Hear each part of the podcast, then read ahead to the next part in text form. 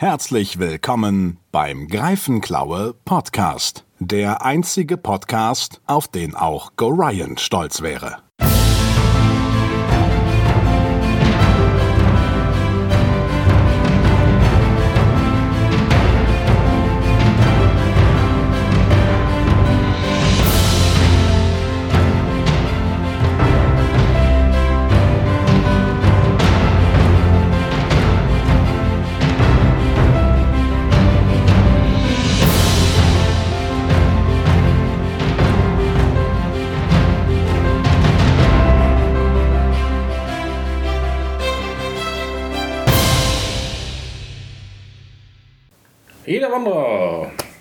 Wieder eine Folge Grafglau Podcast.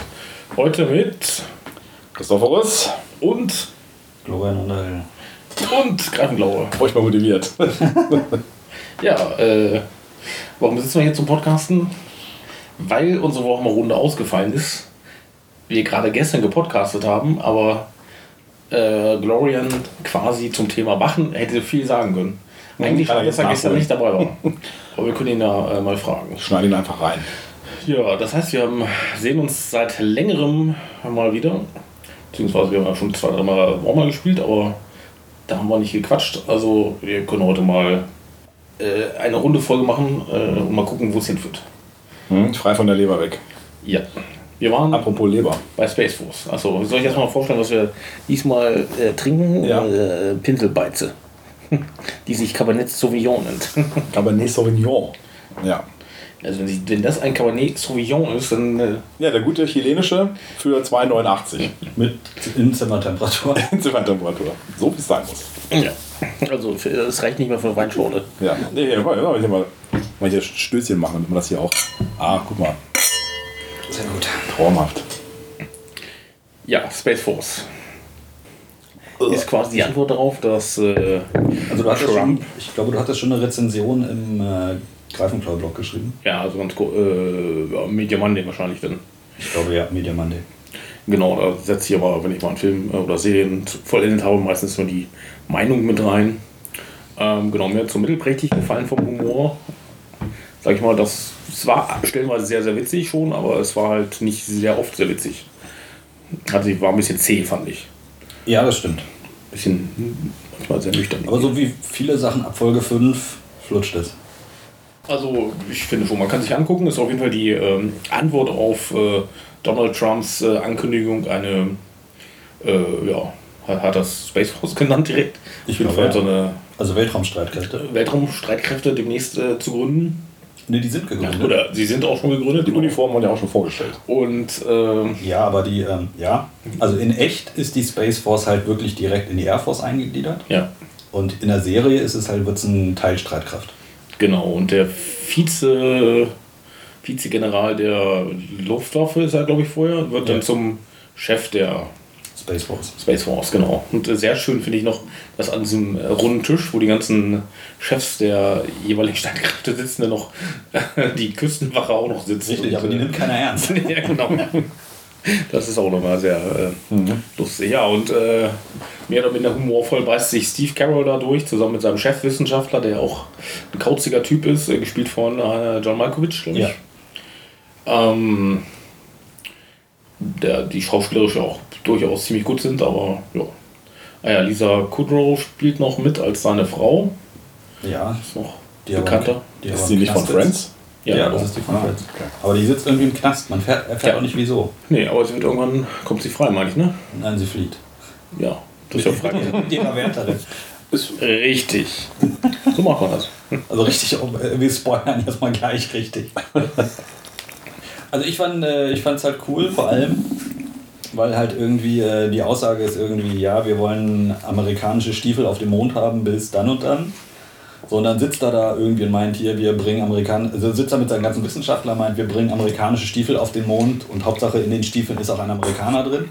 Dann guckt er nach rechts, da meint der eine Typ, ich bin Belgier, ich komme von der ESA. Die andere ist irgendwie eine Inderin. Dann hat er irgendwie seinen äh, chinesischen Doktor, der aber irgendwo aus Iowa kommt. Ja. Also er hat da sein Team und versucht den irgendwie den American Way of Life zu verkaufen, aber das ist so eine Hälfte europäische Weltraumagentur. Ja, das ist schon ziemlich äh, äh, lustig generell auch, äh, wenn sie, was weiß ich, diese äh, Giro 0 Anzüge ausprobieren. Die, äh, genau, die Exoskelette für die Exoskelette, Beine. genau. Wo denen dann erklärt wird, eigentlich helfen sie euch nicht im Kampf. Sie sind quasi nur dazu da, eure toten Körper zurück ins Lager zu tragen auf dem Mond. Genau. Ja, also ich finde, kann man gucken. Ne? Wenn man Netflix hat, dann kann man da mal durchschauen. Ja. So ausprobieren, wenn man sagen wir mal, die ersten zwei Folgen überhaupt nicht mag, dann auch ich hatte mal, ich, als es um äh, The Orville ging, hatte ich mal damals eine Rezension gesehen und da meinte einer, lass die ersten vier Folgen aus und spring nach Folge 5. Oder spring nach Folge 6. Dann guck die Serie, dann gefällt sie dir wahrscheinlich und dann kannst du am Ende nochmal Folge 1 bis 5 gucken und dann kannst du 1 bis 5 ertragen. Weil du weißt, dass die Serie gut ist. Also ich persönlich kann, äh, wer ist das, Seth MacFarlane? Kann ich überhaupt nicht äh, drauf ab und finde den total bekloppt und scheiße. Und sein Humor ist überhaupt nicht mein Ding. Und American Dad und, und was da, das ist überhaupt nicht meine Welt. Könnte ich ausflippen. Aber The Orville ist die beste Star Trek-Serie, die es äh, quasi äh, neuerdings gibt. Also weit vor äh, Discovery, äh, was ja auch irgendwie keine Star Trek-Serie ist, und aber auch noch vor Picard. Ich finde ich find die, find die großartig. Die schneidet auch so viele interessante Themen an, ähm, ähm, natürlich auch humorig, aber durchaus, die man auch durchaus ernst nehmen kann. Ja. Sag ich mal. Und äh, das machen sie, macht sie unheimlich gut. Also allein schon, ähm, dass wenn fremde Lebensformen auf einem Raumschiff sind, dass sie natürlich auch teilweise ganz andere Bedürfnisse haben als Menschen. Oder wenn da eine Liebesbeziehung zwischen einem Blob und einem Humanoiden ist äh, oder sowas, das ist einfach äh, äh, großartig. Ja, dann gibt es dann auch die, den ähm, Fall sozusagen von sexueller Belästigung durch den äh, Blob. das ist schon, äh, ähm, ja. Ja, mein Point ist aber, Ja, bitte. die meisten Serien sind so gut ab Folge 5 oder ab der zweiten Staffel, weil die sich dann überhaupt erst gefunden haben. Und auch, also ich hatte Picard, ja vorhin erzählt, ich hatte, ich glaube, die ersten drei Folgen gesehen. Und das hat mich schon so ein bisschen gepackt, aber dann irgendwie nicht. Und dann lag das Ding erstmal drei Monate und dann habe ich jetzt die letzten Folgen am Stück angeschaut. So, und ab Folge 5 bis, wie viel sind es? Sechs oder acht? Da konnte ich dann nicht mehr. Ja, glaub ich. Dann musste ich schnell Mittagessen zu Ende essen, um halt jetzt irgendwie in mein Zimmer zu gehen und die letzten Folgen zu gucken. Also, Weil da war man dann irgendwie gepackt. Und ich hatte ja auch gesagt, also dann durch Picard und dann habe ich gesehen, hier, jetzt brauchte doch mal die ganze Staffel Next Generation. Und dann habe ich mir jetzt die kompletten sieben Staffeln als Blu-ray gekauft für kein Geld, 65 Euro bei Amazon. Und die Blu-ray wurde auch noch mal vor ein paar Jahren, die ganzen Folgen wurden in HD bearbeitet und alle Special Effects wurden neu bearbeitet. Weil in Erinnerung sah das alles toll aus. Aber wenn sie man dann das alte Bild neben das neue HD-Bild halten, dann merkst du eigentlich, wie fies das damals aussah. muss man einen alten Fernseher benutzen. Richtig, muss einfach nur einen alten Fernseher benutzen und viel Fantasie haben. Also ich habe es auf Netflix durchgeschaut, die Next Generation hat mir auch gut gefallen. So, und Next Generation ist halt auch. Die ersten fünf Folgen sind so, äh, das ist noch so. Ein, die Ja, Figuren sind noch nicht so richtig. Dann muss noch jeder irgendwie so halb seine Genau. Hintergrundgeschichte irgendwie mit einbauen. Data will pfeifen. Das ist noch nicht alles in Schwung. Aber das ist halt das, was mir aber bei, bei Discovery zum Beispiel komplett gefehlt hat. Weil der Fokus liegt einfach nur auf, auf der Michael Burnham, schon von Folge 1 an. Mary Sue Burnham. Mary Sue Burnham. Und die anderen Charaktere, die da vorkommen, diese Androidin da zum Beispiel, äh, also die werden ja null, auf die wird null eingegangen. Also das bis auf den, bis auf den ist nur- Kapitän. Ich dachte, noch. die ist nur androidisch repariert. Ja, weiß ich nicht, keine Ahnung, ich kann es dir nicht sagen, weil wir haben es ja nicht erzählt. Wie viele Folgen hast du geguckt? Äh, Staffel 1 habe ich gesehen. Okay. Also ich finde schon, dass wir auf manche Charaktere eingehen, wie den äh, Ingenieur zum Beispiel, seinen Ja, aber den bevor Arzt. sobald du sie kennengelernt hast, sind sie tot. Ja, bis auf den. ja. Ja, gut, irgendwann Der, ge der geilste Typ aus Staffel 1 war Captain Lorca. Das war der einzigste, der Paralleluniversums Captain Lorca war der einzigste, der wusste, wenn die Leute scheiße labern, Photontorpedo drauf.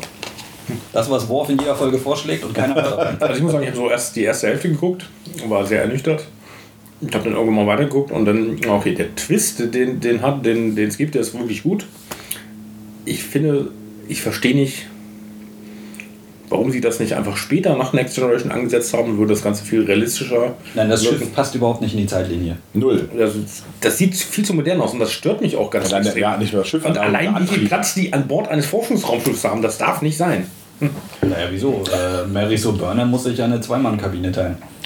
Die, die aber total groß ist. Die ist ja hier, äh, so oder so, es passt nicht in die Zeit. Das muss aussehen wie ein U-Boot. Dann haben sie halt irgendwie Techno-Bits, die irgendwie noch keiner hat in der Zeit. Ja. Dann in der ersten Staffel hin, dann wieder zurück. Ja, und vor allen Dingen, du hast doch bei Next Generation, äh, du bist durch, da hast du doch in der siebten Staffel die Problematik mit dem, mit dem Warp, dass wenn du zu schnell fliegst, dass du den Raum aufreißt und Ja. so weiter. Und sie hatten dazwischendurch Das schon halt den, Dirty Diesel. Das- das gibt Transwarp-Antrieb. den Transwarp-Antrieb. Das hätte man da, hätte man ja alles so da drin anpassen können. Sag, also mit wenigen Anpassungen hätte das, glaube ich, als Fortsetzung von Next Generation was getaugt. Auch mit der Thematik eines neuartigen Antriebs. Wie oft gab es das bei Perry Roden, dass sie wieder einen neuen Antrieb hatten? Also alleine in meiner Buchkarriere, ich habe nur 40 von den Silberbänden gelesen, haben die zweimal ihren Antrieb komplett überarbeitet. Wir müssen mal eine gucken. andere Technik. Ich wollte, wir müssen mal gucken, wie wir durch die Themen springen. Also aktuell, was ich, also Kernpunkt war, keine Serie ist innerhalb der ersten fünf Folgen gut. Ähm, ja, also äh, das ist Schnauze. Erfahrung. Keine Serie ist innerhalb der ersten gut. Punkt. Beweis mir das Gegenteil. So, zweitens, ähm, erste Staffel habe ich jetzt durchgeschaut mit Schatzi und Sohn. Sohn hat leider die Folge verpasst, wo das Termonster Tascha Jahr weggefressen hat, weil sie keinen Bock mehr hatte auf die Serie. Da war mein Sohn ein bisschen traurig. So, und jetzt bin, sind wir Staffel 2. Reike hat einen Bart. Der Bums Jordi ist jetzt Chefingenieur, weil in der ersten Staffel hatten sie keinen Chefingenieur. War da jedes Mal jemand anders, wenn sie angerufen haben. Und Worf ist Sicherheitschef. War das noch Staffel 1 mit, mit Tascha Jahrs Tod? War das Ja. Staffel 3? Nein, Staffel 1. Echt? Am Ende, Oh. ziemlich kurz vor Ende, stirbt sie. Vor dem Blob. Ja, genau. Ja. Das Viech, was irgendwie, ich glaube, seine alten, also die Lebensformen, die da waren, sind irgendwie transzendent geworden und äh, reine Gedanken und alles Böse haben sie quasi zurückgelassen. Und das hat sich im Blob gesammelt. Genau, so ist das manchmal. Das ist so wie eine Hintergasse bei der unsichtbaren Universität, wo sich die ganze Kacke von der Uni sammelt. Die ganze, Rest, die ganze Reststrahlung hat dann den schwarzen Blob gegründet.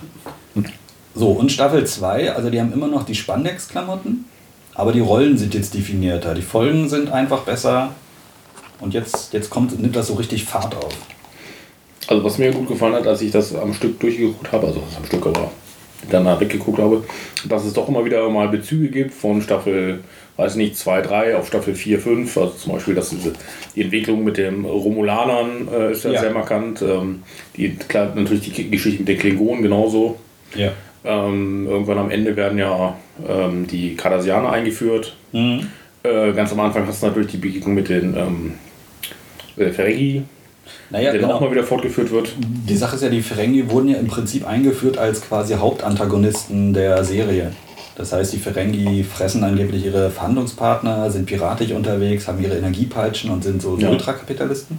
Und das haben sie dann fallen gelassen. Also nach Staffel 1 tauchen die fast gar nicht mehr auf. Und erst so bei Deep Space Nine wurden sie dann wieder aufgegriffen. Ja, aber der, der, der Bruder macht doch mal Jagd auf Picard. Ne, der eine Ferengi in Staffel 1. Aber der, der kommt doch nochmal wieder in Staffel, weiß ich nicht, 4, 5. Ich glaube, der will dann irgendwie angeblich Picards Sohn töten oder so.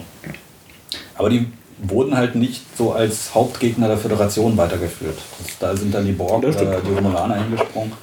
Die Burg natürlich. Die gab es natürlich auch noch. So, Genau.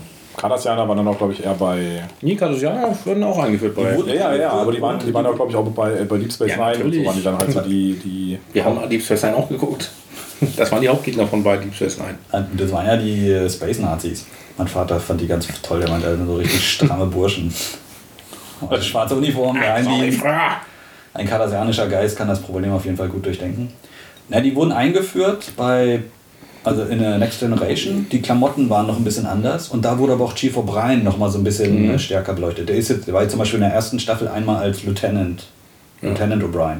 Dann ist er später Chief O'Brien und da, da wird dann das erste Mal aufgegriffen, dass er halt quasi ein Veteran von, von Setlick 4 ist. Deshalb hat er noch so einen, so einen untergründigen Hass. Da fand ich, haben sie gut dieses, äh, diese posttraumatischen Stressgeschichten aufgegriffen. Ja. Genau, erste Staffel, zweite Staffel rockt. Jetzt war die Folge, wo irgendwie hier der Hausdiener von ähm, Nanny Fine als äh, Professor Moriarty vom Computer erzeugt wurde. Ach, mhm. Holodeck, künstliche Intelligenz. Stimmt, das ist auch so ein Dauerthema da. Genau, Next Generation ist aber noch stark dieses Episodenerzählen. Ja. Jede Folge ist abgeschlossen. Es gibt zwei oder drei Folgen, das sind Zweiteiler. Dann bei Deep Space Nine war das am Anfang auch. Es gab aber schon Sachen mit Dreier-Story-Arc oder Vierer-Story-Arc.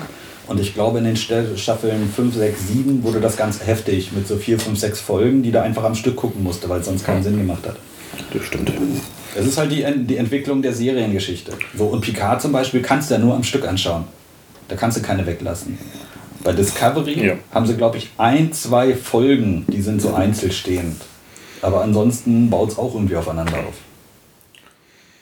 Äh, gut, muss ich auch zugeben, aber es ist halt eine Qual. Weil halt einfach die, diese, das Serienerzähltempo hat sich über die Jahre verändert. Kampf der Galactica hat es quasi vorgemacht. Nee, das ist halt kein Star Trek, ist das eine Qual.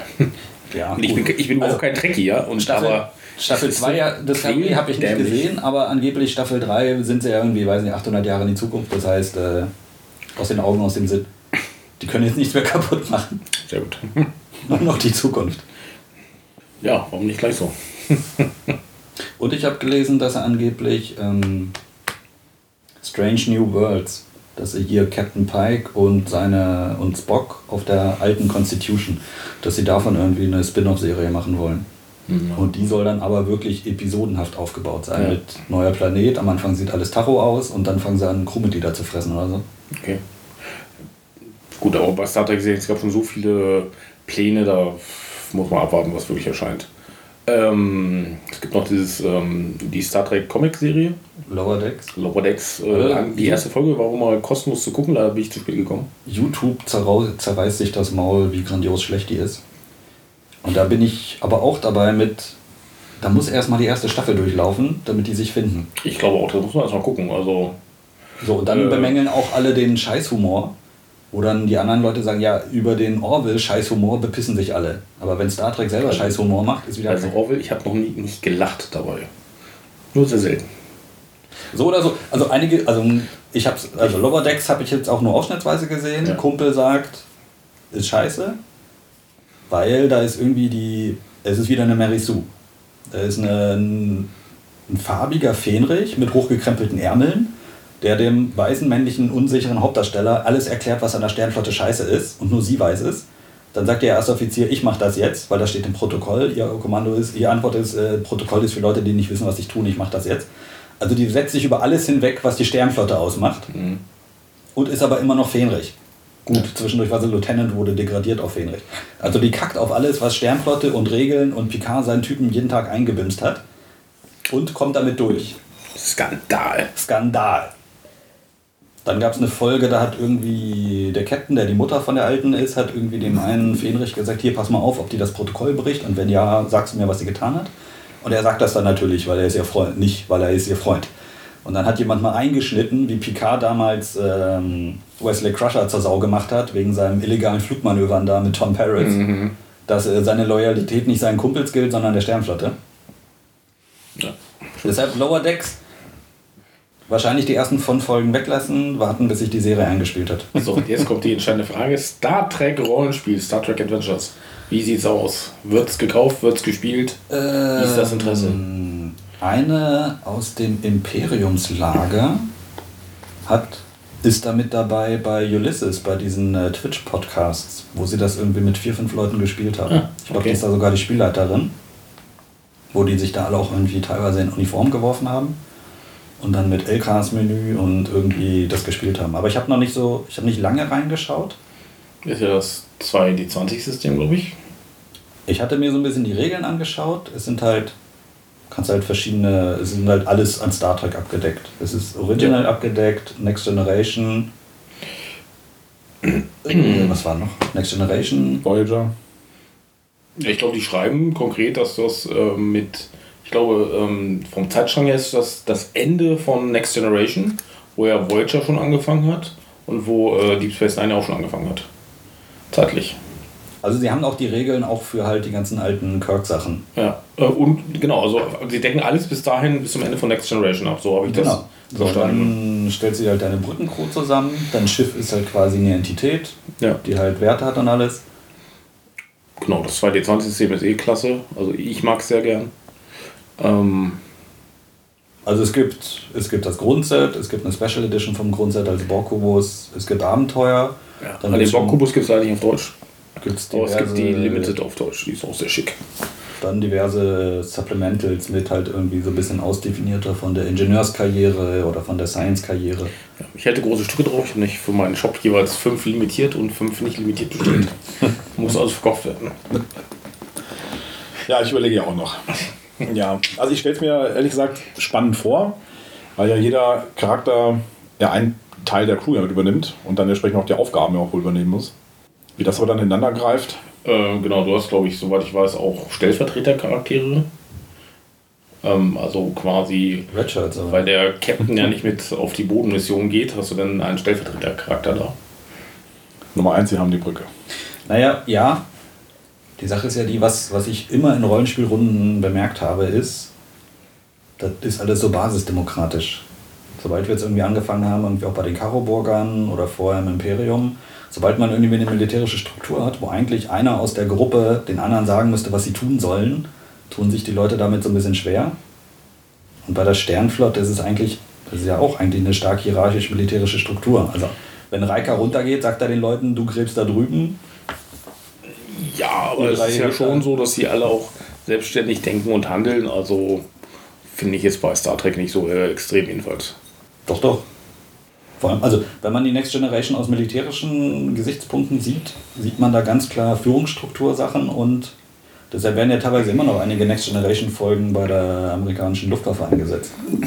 Wenn halt irgendwie es gibt Probleme, Captain muss eine Entscheidung treffen oder Captain hat nicht ausreichend Informationen oder es werden halt bestimmte Sachen einfach durchgesetzt.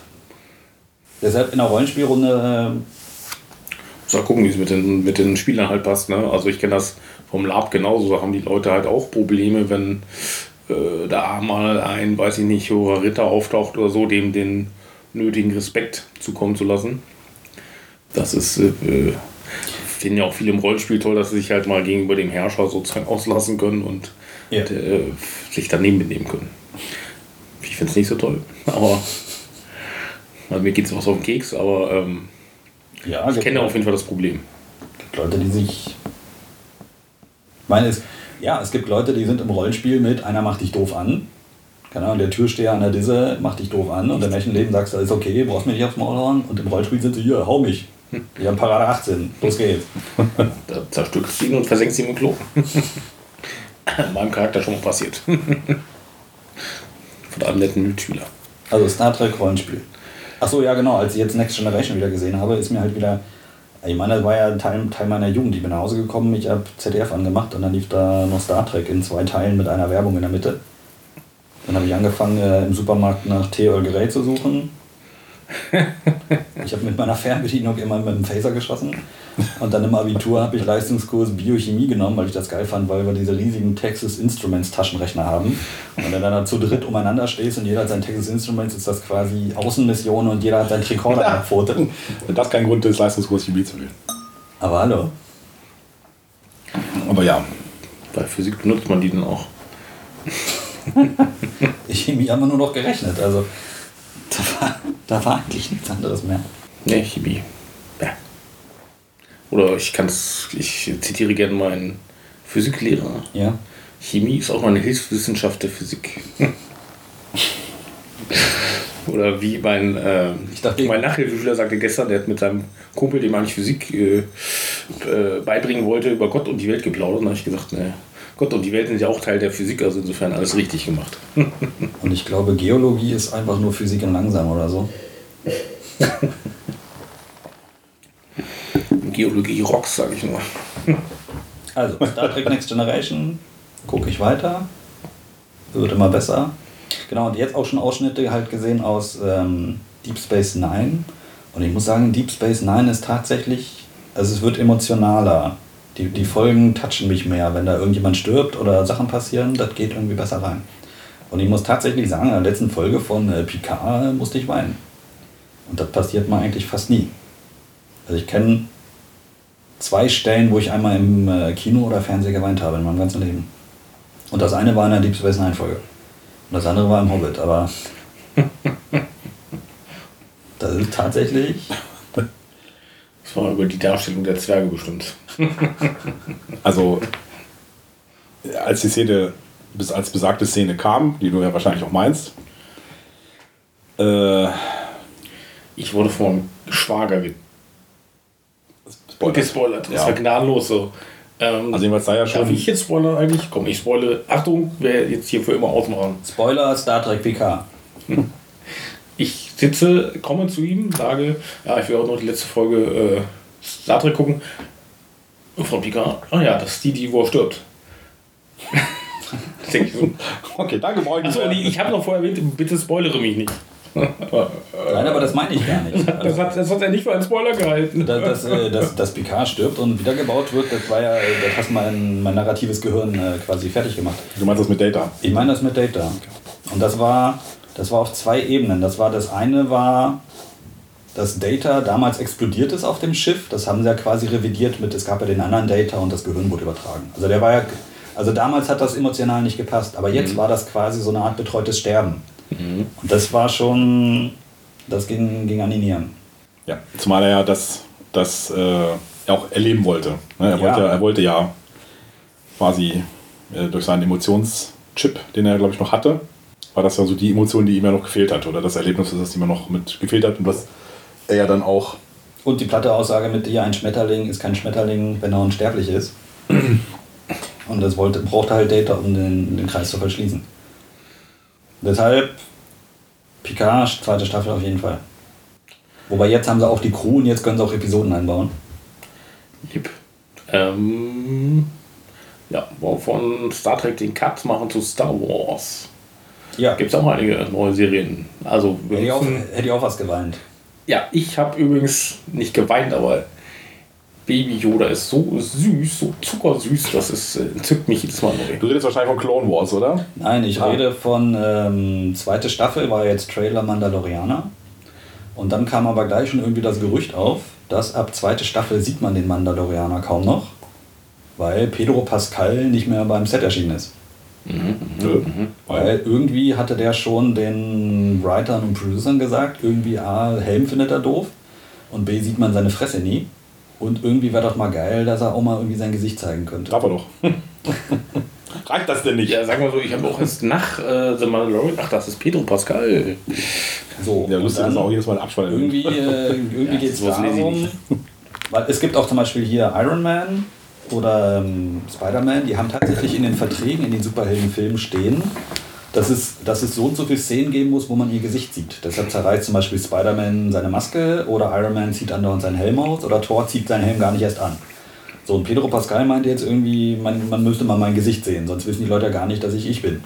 Und dann haben irgendwie die Reiter gemeint, nee, wir haben das jetzt extra so gemacht mit, das ist der Weg und vielleicht machst du mal eine Woche Urlaub. Und dann hat er wohl gesagt, vielleicht komme ich gar nicht wieder. Dann haben sie gesagt, mach das mal. Und dann war er weg. So, und dann kam aber im Nachhinein irgendwie die Info, in der ersten Staffel ist das schon andauernd jemand anders und nicht Pedro Pascal. Der hat sich quasi den, den Stuntman zur Hälfte nur synchronisiert. So, mhm. Und den aber auch gespielt. Aber es war halt relativ viel Stuntman so. ja. Und dann mussten sie irgendwie umdenken und haben irgendwie die zweite Hälfte, zweite Staffel quasi mit den anderen Charakteren gedreht. ja, wir sind gespannt. Und das finde ich schade, weil ich fand, dass äh, die Gang der Mandalorianer plus Baby Yoda, das war halt ihr The Cup and the Wolf, das war, das hat einfach funktioniert. Hast du gesehen, wie die Frösche gegessen hat? Oh, wie niedlich. So, und deshalb, also Mandalorianer ist das geilste ever. Ja, Ja. also Lustigerweise ist es immer dann geil, oder oft geil bei Star Wars, wenn äh, Jedis und Konsorten außen vor bleiben. Siehe Rogue One, hat auch super funktioniert. Ohne äh, Jedi. ich glaube, aber mit einem Machtsensitiven. Ja, sie hatten einen Was, Macht, was überhaupt sehr geil war, dass sie mal einen Machtsensitiven gezeigt haben. also sie hatten einen Machtsensitiven und die Macht waren wieder, da sind keine Mediklorianer, sondern das ist einfach die Macht. Ja, Genau. Die kannst du nicht greifen, die hilft dir nicht immer, sondern ist halt irgendwie da. Und das haben sie auch wieder bei äh, Mandalorian wieder auch versucht zu mystifizieren. Ja. Weil ne, Jedis waren ja da Huhu, Hexenmeister und Zauberer und ähm, Ja, man sich auch fragt, hm, okay, Star Wars ist jetzt, also das spielt ja nach Episode äh, 6. Aber ich meine, es macht ja auch irgendwo wiederum Sinn. Äh, das spielt ja alles da im Outer Rim. Ja, Und Mané da war ist das- sozusagen schlecht. Also die- Wo ja, ja, genau. Mané Die haben ja erst aber- 20 Jahre vorher da auf Mandalore mit Obi-Wan und alles und Darth Maul rumgehatzt. Ja. Aber die, die da jetzt sitzen, waren halt nicht die ganze Zeit mit den Jedis zusammen. Oder gegen die Jedis. Ja, es ist halt, es ist halt schon schwierig. Zum Beispiel äh, der Begriff Clone War äh, Klonkriege, als der da im Film gefallen ist, äh, also Episode 4, da, da hat man sich ja. Das war einfach ein so Ja, alles ist alles im Kopf ganz passiert. historisches, großes und so weiter. Und dann hat sich das halt als sowas, ja, letztlich ein ganz normaler Krieg entpuppt, ne? Der Nein, gerade aber- mal fünf Jahre zurücklag, so ungefähr. Galaxie umspannender Konflikt. Ja, Aber wusste jeder, worum es ging. Wusste jeder, worum es ging. immerhin, ja. Auch Luke äh, auf seinem Brandenburg-Planeten da. ich fühle mich leer, ich fühle mich Tatooine. Ja, und äh, was man ja zum Zeitpunkt auch nicht wusste, Episode 4, 5, 6, Boba Fett, hätte man da schon gewusst, Mensch, ja, du, Ähm, du warst es. So, ich hatte, ein paar Mandalorianer-Filme gesehen, äh, ähm, YouTube-Videos gesehen und da haben sie auch quasi die einzelnen Folgen und dann gibt es ja immer Leute, die gucken die und dann die Reaction. Und dann hatte mal einer jetzt irgendwie so acht verschiedene Guckgruppen zusammengeschnitten. Und zum Beispiel, da gibt es ja die Folge, da jagen sie irgendwie diese imperiale Attentäterin und dann haben sie da diesen jungen Typen dabei, der die dann quasi abknallt, weil er einen Mandalorian fangen nehmen will. So, und am Ende der Folge sieht man dann halt irgendwelche Stiefel, die auf die abgeschossene Tiffy zulatschen. Und wenn die Stiefel gehen, haben sie dieses Schnallen, wie als ob der irgendwie ähm, Sporn tragen würde. Und dann sagen alle, das ist Boba Fett. Weil nur Boba Fetts Stiefel machen Schlinggeräusche, wenn er irgendwo lang marschiert. Okay. Also, ich habe es gerade verwechselt, das war ja Django Fett, das war ja sein Vater. Ja. Ähm, außerdem, der Schauspieler von Django Fett aus Episode 2 wird ja Boba Fett spielen in The, Man The Mandalorian. Richtig. Und wahrscheinlich vielleicht sogar irgendwie einen ehemaligen Klontruppe. Ja, sehr cool. Und der Schauspieler von äh, Boba Fett hat in der Robin Hood-Serie, Ja, Robin Hood ist aber nicht das Star Wars gelernt. Also der Schauspieler vom jungen Boba Fett hatte auch gesagt, er würde auch. So, jetzt haben sie halt den alten. Ich will auch. Ah, Schnauze. Ähm, ja, also Mandalorian sind wir uns eigentlich sehr sehenswert. definitiv. ah, zum Beispiel die eine Folge, wo auch der ATST äh, inszeniert wird. Der Gangster ATSD, ja. Ja, den großartig Als sie hier die sieben Samurai nachgespielt haben. Wieder mal. ja, also äh, sind echt auch großartige Einzelfolgen bei, finde ich. Ähm, dann haben wir, ähm, hast du auch schon dieses, ähm, wie heißt denn, Rebellion? Resistance? Resistance heißt es, ne? Diese ganz, ganz neue Cartoon-Serie. Auszugsweise schrecklich. Vielleicht hätte ich auch ab Folge 5 einsteigen sollen. Also ich habe die, hab die ersten, gut, ich fand sie ganz. Du hast da diesen aki- spackigen Cartoon-Charakter, der auf einem Schiff der Rebellion einfach so rumschleichen kann und in eine geheime Unterhaltung zwischen Poe Dameron und Prinzessin Leia reinstürzt. Ja, so ist es manchmal. Und dann schicken wir dich los in den Outer Rim, Sachen rausfinden. Ja, er muss natürlich mit aus Promo-Gründen, äh, also Poe Dameron. Deswegen. Also Das halt Resistance, nein. okay. Habe ich bis jetzt absichtlich ignoriert. Ich habe jetzt auch so vom Zeichentrickstil auch gar nicht zugesagt. Nein, es ist halt so, so Anime und auch irgendwie das Overacting ist halt so alles, das sieht so nach, ähm, nach One Piece und so aus. Naja, genau. So, äh, Ist wahrscheinlich eine großartige Serie. Ich kenne Leute, die sagen, äh, best Serie ever, aber ich komme irgendwie nicht rein. Das ist so dieses Anime und dann sehen sie halt, keine Ahnung, irgendwo eine halbe Titte und dann schießt ihnen das Nasenbluten aus der Fresse, weil sie irgendwie nicht damit klarkommen. Dann springen sie ins Raumschiff, schießen 20 Leute ab und dann sehen sie wieder eine halbe Titte und kommen immer noch nicht drauf klar. Abschlussstaffel Clone Wars. Muss ich mir auch noch anschauen. Wird, glaube ich, auch grandios. It's great. Na, ich hatte jetzt überlegt, mir doch irgendwie Disney Plus zu holen, aber ich habe nur eine alte PlayStation 3 und äh, für auf der läuft das nicht. Mein Fernseher ist nicht modern genug für Disney Plus, glaube ich. Also ich müsste mir jetzt eine PS4 oder PS5 holen und die PS5 ist jetzt, glaube ich, ausverkauft. Hm. ja. Kommen die erst noch raus? Nee. Ja, also doch, die, also die kommt erst im November raus, aber die, vor, die ersten, also du konntest jetzt schon vorbestellen. Und mittlerweile nehmen die Händler aber keine Vorbestellung mehr an, weil die Kontingente jetzt schon verkauft sind. Ah, okay. Aber nochmal Mandalorianer, also es sollen angeblich tausend Sachen in Staffel 2 auftauchen. Boba Fett soll auftauchen, Ahsoka Tano soll auftauchen. Ja, Ähm, die eine Mandalorianerin, die in der Serie von Kate Sackhoff, also hier Starbucks gesprochen wurde, soll auftauchen. Mhm. Die eigentlich ursprünglich mal den schwarzen Lichtsäbel gehalten hat. In der Rebels-Serie. Ja, angeblich soll ja auch der Sidekick vom Mandalorian, hier die äh, äh, Schocktrooperin, soll ja auch äh, ihre eigene Serie aber bekommen. das würde ich aber ganz gut finden, weil die war eigentlich ziemlich cool. Cara Dune. Cara Dune hat in Staffel 2 Dekolleté bekommen. Cara Dune? Sehr gut. Khazad-dûm ist das nicht? Khazad-dûm. Khazad-dûm hat ein bisschen Dekolleté bekommen in Staffel 2. Achso, das Interessante ist, die ist ja irgendwie MMA-Kämpferin oder so. Also die kann Richtig. Leuten, Leuten auch in echt aufs Maul hauen. Und die hat halt nicht so ein, irgendwie in den Artboards oder so hättest du gedacht, okay, da kannst du irgend so ein, so ein Spice Girl hinschicken mit Bauch frei. Aber die haben da ja mal so eine richtige Brecherfrau hingeschickt. Ja, der hat doch schon ganz schön Oberarme halt, ne? Die sieht aus wie die Arbeitskollegin von meiner Freundin. Das ist halt so ein Tier. Also, Ich hoffe, sie hört den Podcast nicht. Ich sag, ist ja keine Beleidigung. ich sag den Nachnamen nicht, aber also, also in den Geschichten Von von der? Arbeit, in den Geschichten von der Arbeit meiner Freundin wird immer von Astrid gesprochen. So und dann ist in meinem Kopf natürlich Astrid von äh, Drachenjägen, äh, Drachen, Drachenzähmen leicht gemacht. Also so eine blonde alte mit Totenschädel BH. Und dann siehst du Astrid und Astrid ist so eine Karadun in zwei Köpfe größer. So, Karadun ist dabei. Carl Weathers ist dabei. Ja, richtig, richtig.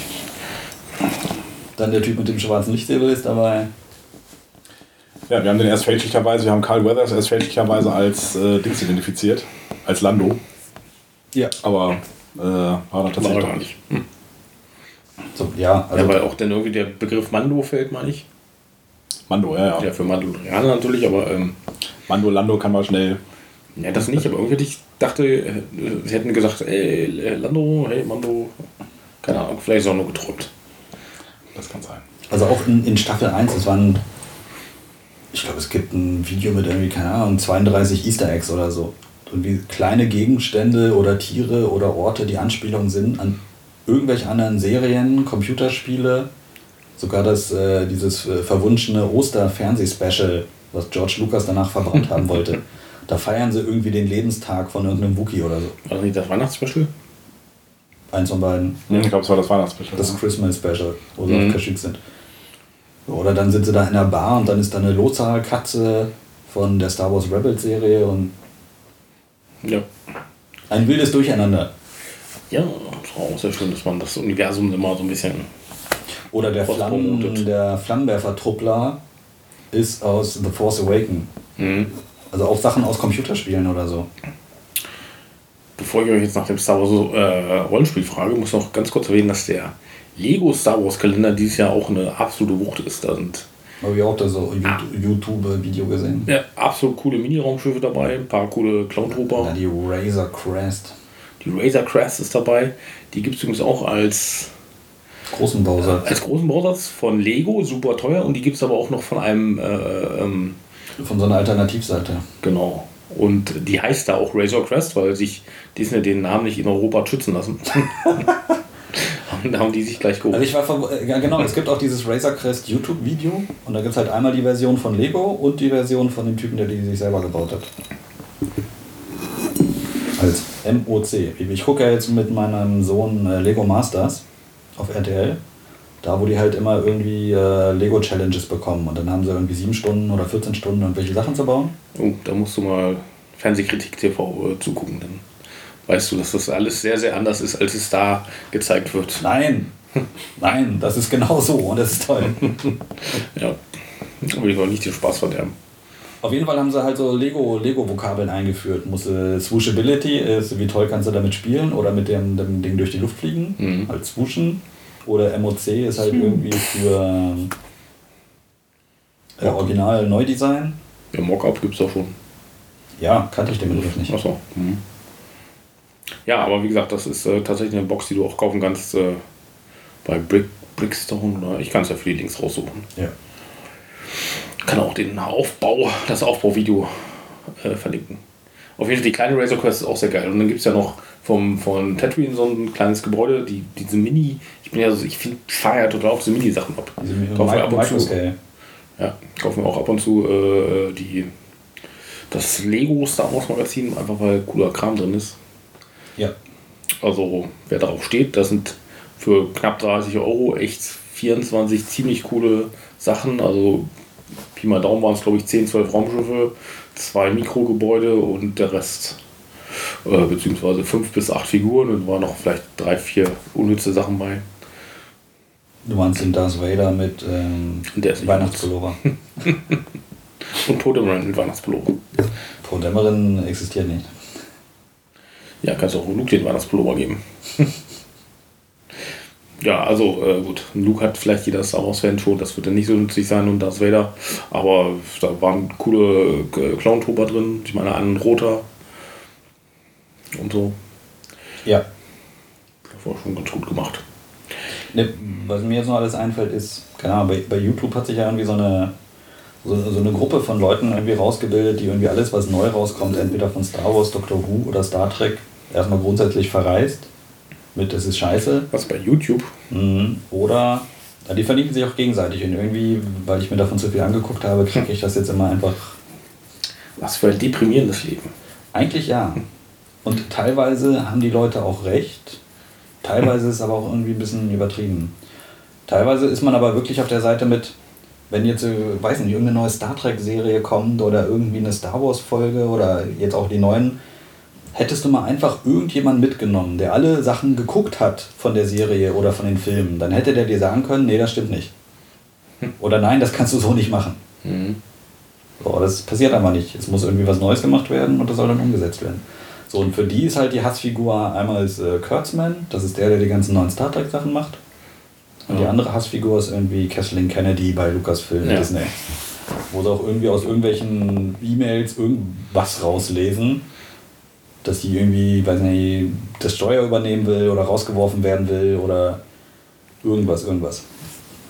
Ja, gut, so tief stecke ich da zum Glück nicht drin. Ähm, aber ich wollte noch kurz zum Star Wars Rollenspiel fragen. Das habt ihr auch schon alle gespielt, zumindest in einer Iteration. Vielleicht könnte ich euch fragen, welche Iteration findet ihr denn am besten? Von den dreien. Also, du meinst jetzt äh, Rebellion, Rebellion, dann gab es. Age of äh, Age of Rebellion, genau. Dann gab es äh, Macht und Schicksal.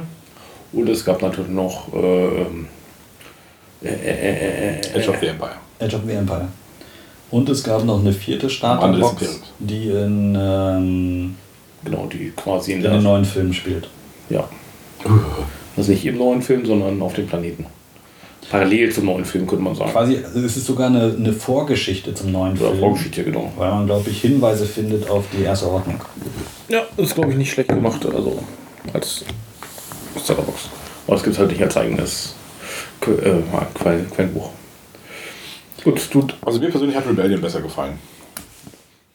Force and Destiny habe ich ja da stehen. Bei mir im Regal. Wir hatten ja mal äh, ein kleines Einführungsabenteuer gespielt. wo Äh, Force dem and Destiny. Schicksal? Mhm. Mit machtsensitiven Charakteren. Ja. Fand ich aber halt nicht so spannend wie Naja, das, äh, Age of Rebellion. ja, das Problem war so, in Stufe 1 oder 2 machen deine Machtfähigkeiten irgendwie zu 60% Wahrscheinlichkeit funktionieren sie nicht. Und wenn sie funktionieren, kann sie irgendwie so einen Gegenstand 5 cm hochheben und dann wieder fallen lassen. Also man ist am Anfang noch, also dieses Stufe 1 Zaubererproblem, du kannst im Prinzip noch nichts. Aber du kannst auch nichts anderes. Ja, grundsätzlich hast du da ja auch, dass im Prinzip sind bei allen die Klassen ja ähnlich gebaut, sie heißen bloß anders. Und ähm, der, der heilen kann, ist halt ein Machtheiler, aber der ist quasi ja schon ähnlich zu dem normalen Heiler. Also ja, also die Klassen waren ja durchaus ausdifferenziert. Es gab den, hier den Guardian oder so, dann hast du so den, den Kämpfer-Jedi, dann hast du den Diplomaten-Jedi, du hast den Heile-Jedi, du hast den, Genau. später irgendwann sogar den Piloten-Jedi. Genau, und das hast du halt auch in anderen Spielen gehabt, jeweils. So, von der Aufgabe her meine ich. Von der Gruppenaufgabe. Ja. Was auch nicht das Dürfste ist, also ganz im Gegenteil. Ja, also ich muss sagen, ich, ähm, Age of the Empire fand ich noch mit am äh, nicht Age of the Empire, am, Rande, am Rande des Imperiums, so. Genau, äh, das fand ich mit am besten. Mit der Gangs. Das erste quasi, mit den Gangster, genau, mit den Schmugglers. Das hat, da haben wir echt eine lange Kampagne gespielt, hat mir viel Spaß gemacht. Ähm, Rebellion hat halt dieses Militärproblem, dass du da Ja. also ein Häkchenproblem ist natürlich kein Problem. Was mir sehr viel Spaß gemacht hat, ist aber die X-Wing-Staffel, die wir gespielt hatten. Äh, die äh, Y-Wing-Staffel. Ähm, ja. Kommt da noch was? Tontechnisch? Ich glaube nein. Skandal. Hast du die dennoch? Ich klar. Was haben wir denn gespielt? Wir haben, ich glaube, zwei Missionen gespielt und ein bisschen die Bodenmission. Hm. Genau. Muss man eigentlich mal noch was machen.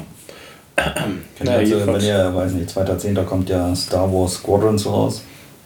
Das Weltraum, Fliege, Schießespiel. So. Überlege ich, ob ich dann meine Zwergengilde einstampfe und Y-Wing-Gilde aufmache. es gibt fünf Schiffe und unzählige Kombinationsmöglichkeiten, aber wir spielen alle Y-Wing. Das soll richtig äh, knallerhart werden, ne? Also ich habe schon. Also richtig, du musst ja richtig im, im Team dich ja wohl mit absprechen, wer wo welches, welche Ziele angreift und äh, äh, sich.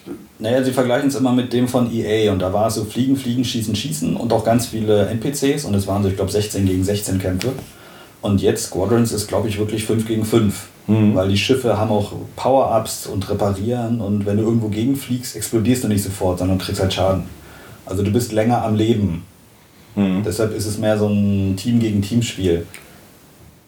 Naja, nee, du musst, also was ich halt gelesen habe, du musst halt auch darauf achten, also du Energie verteilen, vorne, hinten, Schilde. Richtig, Äh, dann kannst du halt irgendwie jemanden noch mit einem U-Wing nehmen oder mit diesem Shuttle, der kann halt irgendwie seine Kumpels die Reparaturdinger aufladen oder solche Genau. Geschichten. also das, das Steinschere-Papier-Prinzip soll wohl halt sehr, sehr gut sein, Ja, aktuell. Also was es da äh, an Kritiken schon zu lesen gab, da bin ich mal auch gespannt drauf. Ja, jedenfalls die Einsteigerbox bei Rebellion. Äh, die hat mir nicht so gut gefallen, weil die. Ja, da überfällt man ja quasi einen Außenposten. imperialen Außenposten, der wiederum einen anderen imperialen versucht zu überwachen. Also ein bisschen so, ich war, hätte man jetzt irgendwie anders machen können. Und ähm, bei uns hat der Spieler da sich ein bisschen zu sehr an das äh, an die Struktur des Abenteuers gehalten, fand ich. Also man kann das, glaube ich, äh, lockerer spielen. Äh, ja, war ein bisschen schade und dann ähm, hat man als letztes Jahr Macht und Schicksal. Genau, das habe ich, glaube ich, auch mal geleitet. Äh, aber auch gespielt, auch mit dem Internet-Zusatzabenteuer. Das ist eigentlich äh, mit, wenn man das quasi das Internet-Zusatzabenteuer auch noch mitnimmt, eigentlich auch ein ziemlich cooles Ding. Nein, die Sache ist die, also, du hast ja Rollenspieler und äh, gibt ja den Coolness-Faktor. So, und dann spielst du irgendwie Age of Rebellion oder Age of the Empire und dann will einer der Typ sein mit dem Lichtschwert. Und dann hast du das Problem, ist der Typ mit dem Lichtschwert jetzt cooler als die anderen oder ist er stärker als die anderen? Und bei Age of the Empire war er irgendwie quasi nur Force-sensitive. Das heißt, er Ja. war nicht der coole Typ mit dem Lichtschwert. Ja, man kann halt einen jungen Look spielen, ne? Richtig. So, und bei Macht und Schicksal ist es halt so, jeder kann quasi mit dem Lichtschwert rumlaufen und jeder kann cool sein. Also es gibt keinen Typen, der irgendwie die, das Balancing in der Gruppe irgendwie durcheinander bringt. Kommt es bei Age of Rebellion auch nicht.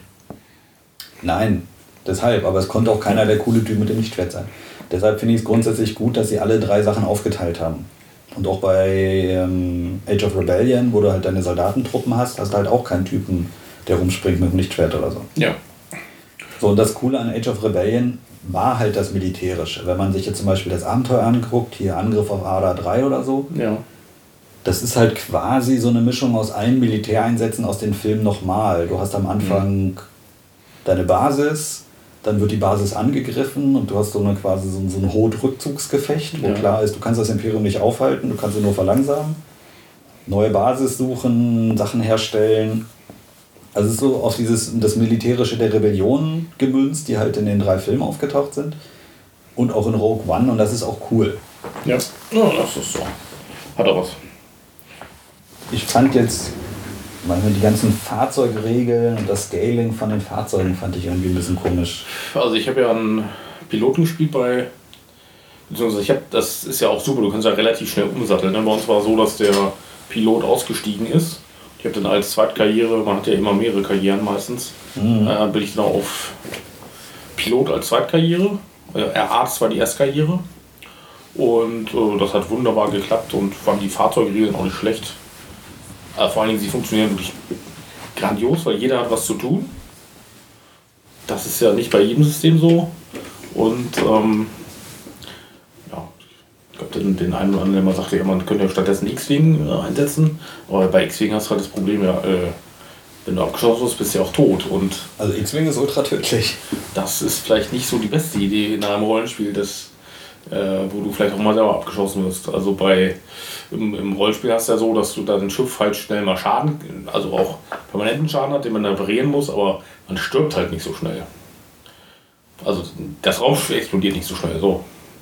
Also ja, Es gibt immer noch eine faire Todeschance und so weiter. also im Rollenspiel war das ja, du hattest genau, du hattest da deine kritischen Tabellen und das Raumschiff ist halt quasi nur krachbumm explodiert, wenn du irgendwie auf 130 oder so gekommen bist. Und Ja. dann musste halt schon die Karre echt am Qualm sein und auch schon jenseits von benutzbar sein.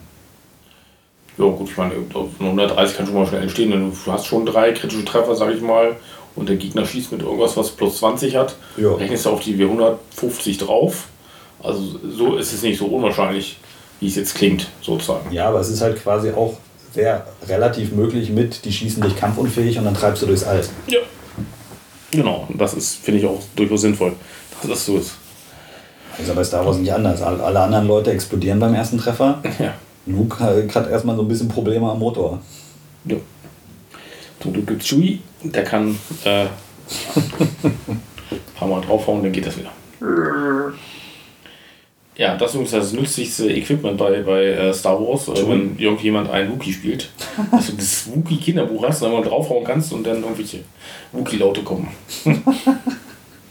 Hat unsere eine Runde sehr bereichert auf jeden Fall. Ja, okay, hacken wir Star Wars ab. Äh, Weiß ich nicht. Eigentlich, Wolltest du noch was zu ja, sagen? weil nächstes Jahr startet ja High Republic. Was sagt er denn dazu? Ach, jetzt quasi mit Filmen und Serien, dass sie quasi in die Zeit der Republik gehen. Genau, die goldene, the Gold Age. Das goldene Zeitalter der Republik. Also, äh, es klingt auf den ersten Neues Franchise halt. Blick klingt sehr langweilig, aber sie haben es, so wie sie es beschrieben haben, so als Entdeckerzeit, kann das auch spannend werden. Muss man mal abwarten halt. Na, sie können sich halt, sie können sich halt von allem lösen. Das war das Problem halt auch bei den neuen Filmen. Im ersten haben sie sich gar nicht auf die alten konzentriert. Dann zwei, drei haben sie ganz viel aus den alten eingebaut. Und irgendwie wussten die Leute dann nicht, geht es nach links oder nach rechts. Also baut man alles Alte ein, macht man es komplett neu.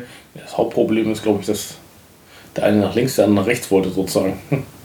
Also, Ja, die, da ich verstehe ich auch nicht, dass man nicht die Trilogie, die haben, die haben ja, meine ich, gar keine Trilogie geplant. Also, Es kam jetzt irgendwie vor ein paar Wochen raus, dass irgendwie Daisy Ridley meinte, es gab irgendwie keinen komplett durchgängigen Plan, sondern das Drehbuch hat sich auch alle paar Tage geändert. ja gut, das wusste ich schon seitdem ich den Film gesehen habe. Also, Das sieht man den Film ja an. ich meine, also Episode 4, 5, 6 war ja, Episode 4 war ein einzel, einzeln ständiger Film. Anfang, Ende, Todesstern kaputt. Und dann haben sie gesagt, okay, wir machen jetzt hier 2, 3, Episode 5, Episode 6, aber die waren ja durchgeplant. Ja, also, also es war laut- klar, es Laut George Lucas war ja schon alles da. Der erste, also es war, das erste endet ja im Cliffhanger, aber es ist klar, was im Ende dann irgendwie quasi aus dem Cliffhanger wird. Deshalb kannst du auch in einen klaren Cliffhanger gehen, weil du weißt, was danach passiert. So, und das gab es wohl nicht in der neuen. Ja. Weil halt, keine Ahnung, zwischendurch die Leute gewechselt haben. Ja. Und der Regisseur von äh, Episode 8, dessen Namen ich jetzt Gott sei Dank verdrängt habe. J.J. Abrams oder nicht? Nee, nee, nee, weil der war ja nur 7 und äh, Ach so. 9. 8 war ja irgendein Ryan, nicht Ryan Reynolds, aber Egal. Dann haben hier von äh, Lupus. Und da wurde ja gesagt, dass, oder er, er hat wohl zugegeben, dass er auch nur das Drehbuch von 7 gesehen hat, aber nicht den Film. Ja, wenn das stimmt, ist es natürlich, also egal was ich als Regisseur mache, das ist ja meine Pflicht, vielleicht mal den Vorteil anzugucken, um zu wissen, wie setze ich das jetzt Ja. fort. Also, Ja, und Kathleen, Ken Kathleen Kennedy hat wohl aber auch keine, also es gab halt keine Vorgaben. Jeder konnte sich wohl da austoben, wie er, wie er wollte. ja, Und ja man Das sieht, ist was halt- geworden ist. Ja. ja. kreative Freiheit ist dann nicht immer gut. Gerade bei sowas Das ist Im Gegenteil. nicht. Deshalb, wenn sie jetzt halt in die Zeit der neuen Republik gehen, äh, machen, was sie wollen. Ja. Aber ist ja entscheidend, ob es gut ist oder nicht. Oder was. Ich meine, Ja, muss mal gucken. Also Yoda war ja schon da. Also sehe ich auch wieder so eine kleine Gefahr, dass man da wieder viel Mist mitmacht. Ich meine, der Mandalorianer ist ja auch. Also es spielt im Universum und es hat so ganz kleine Verknüpfungen zu Sachen aus, also Sachen, die Dave Filoni vorher gemacht hat. Gut, die er auswendig kennt, weil er sie sich ausgedacht hat. Aber es sind trotzdem, es ist nicht irgendwo, es ist losgelöst, aber es ist im Universum und es ist passig im Universum. Ja, ja weil es dann eigenständig ist. Also das, was, was es mal anschneidet, äh, Wobei man halt bei Serien halt auch mutiger sein kann als bei Filmen. richtig, davon mal ganz abgesehen. Ja. Also das, das passt halt, weil es auch, weil's auch was, was Eigenständiges ist. Bei High Republic wiederum sehe ich halt die Gefahr, dass das wieder auf viel Käse einfach aufbauen und äh, das halt dann versuchen reinzuprügeln. So, auf den Käse aufbauen, da muss ich jetzt nochmal sagen, die, dass sie das erweiterte Universum äh, abgestoßen haben, ist ja eine der besten Sachen, die äh, Star Ja. Wars überhaupt passieren konnte. Richtig. Weil da ist ja so viel Mist drin, Allein die. dass man da echt sich glücklich schätzen kann. Ja, ja, gut, dass das nicht absehen, dass es drei parallele Fortsetzungen gibt. In der Thrawn-Trilogie noch äh, äh, Crimson, äh, Crimson Dawn, Crimson Red und irgendwas gab es noch. Naja, Es gibt ja quasi eine Comic-Fortsetzung, eine Buchfortsetzung und eine. Aber die Sachen halt aus der, aus der, aus der alten Republik, also aus der ganz alten Republik, ähm, die ja nun Tausende hier mit Exa Kun und, und alles und Darth Bane und hast du nicht gesehen. Das sind alles Teile, die gehören halt nicht dazu, aber die sind schon geil. Ja, aber sie können ja, können ja das, was, sie, was tatsächlich geil ist, auch wieder übernehmen. Machen sie auch teilweise auch. Thrawn ist ja auch aufgehoben. Stimmt, ja, haben sie aufgenommen. Ja. Revan, Revan ja auch, den Part. Wo taucht Revan auf? Da taucht er nicht als Machtgeist bei Rebellion, war das nicht irgendwas? Ich glaube, doch. Weiß ich nicht. Also Revan ist der Hauptcharakter aus den Knights of the Old Republic Richtig. Rollenspielen, äh, Computer, Computerrollenspielen. Das war, als ich äh, erfahren habe, wer ich wirklich bin, äh, war Nein. Da dachte ich, alter Schwede. Ja, das war ein cooler Twist. Das war mal der Hammer-Twist, ey. Auf einmal hat das alles Sinn gemacht, was die Leute für komische Sachen zu mir gesagt haben. Mhm. Gut, aber in Knights of the Old Republic waren die Jedi im Prinzip auch Arschlöcher. Also das war Anakin irgendwie eine Weile gebraucht hat, um rauszufinden. Ja, ne, das war ja gerade die Zeit der, der Mandalorianischen Kriege. Also da waren die Mandalorianer noch äh, die große Macht da in der Galaxie, weil die ja halt gerade die Eroberungskriege da durchgeführt hatten. Eins nach dem einen Planet nach dem anderen weggefetzt haben. Ja. Und halt die Hauptcharaktere hier, Revan und so, sich dem halt entgegengestellt haben. Und weil halt der Rat der Jedi sich nicht einigen konnte, was sie jetzt machen als nächstes. Also, also Ja. abwarten und Tee trinken und gucken, was passiert. Und deswegen, und da haben sie eff äh, effektiv. Und die Geschichte an sich, also der allein war ja schon sehr, sehr geil. Und das ist gut. Also wenn die jetzt Revan mit aufgenommen haben in den Kanon, dann heißt ja auch, dass auch die Geschichte, was damit zusammenhängt. Ja, nicht zwingend alles, aber Falls jemand die Folgen gesehen hat. Äh, ja. Leider nicht. gut. Wir wechseln von Star Wars auf Blitzbowl. Blitzbowl. Äh, erzähl uns mal, was Blitzbowl ist. Äh, Blitzbowl ist die abgespeckte Brettspielversion von Blood Bowl. Wesentlich einfacher zu verstehen, wesentlich spieleriger. Ich habe es mit meinem neunjährigen Sohn gespielt. In der Blitzbowl Fatzeburg Gruppe sieht man auch andauernd irgendwelche anderen Daddys, die jetzt halt in Corona zu Hause festsaßen und halt mit ihren eigenen Kindern Blitzbowl gespielt haben. Und das ist wirklich so, zweite, dritte Klasse Kinder haben halt genug Gehirnschmalz, um halt die Regeln zu verstehen und halt ein Brettspiel gegeneinander zu spielen. Mhm. So, es gibt so wahnsinnig gigantisch geile Turns wie bei Blood Bowl kriegst du nicht hin. Wo du irgendwie genau deine elf Leute jetzt planst, in der Reihenfolge passiert das, das, dann der Pass, dann das. Und warum nicht? Weil es gibt nur sechs Figuren. Es gibt nur sechs Figuren und du hast pro Runde nur drei Actions. Ja. Ah, ja, stimmt, genau. So, und, aber das ist das Schöne. Beim Blood Bowl sitzt du da manchmal gut auf dem Turnier, gab es irgendwann die Zeitbegrenzung von drei, vier Minuten.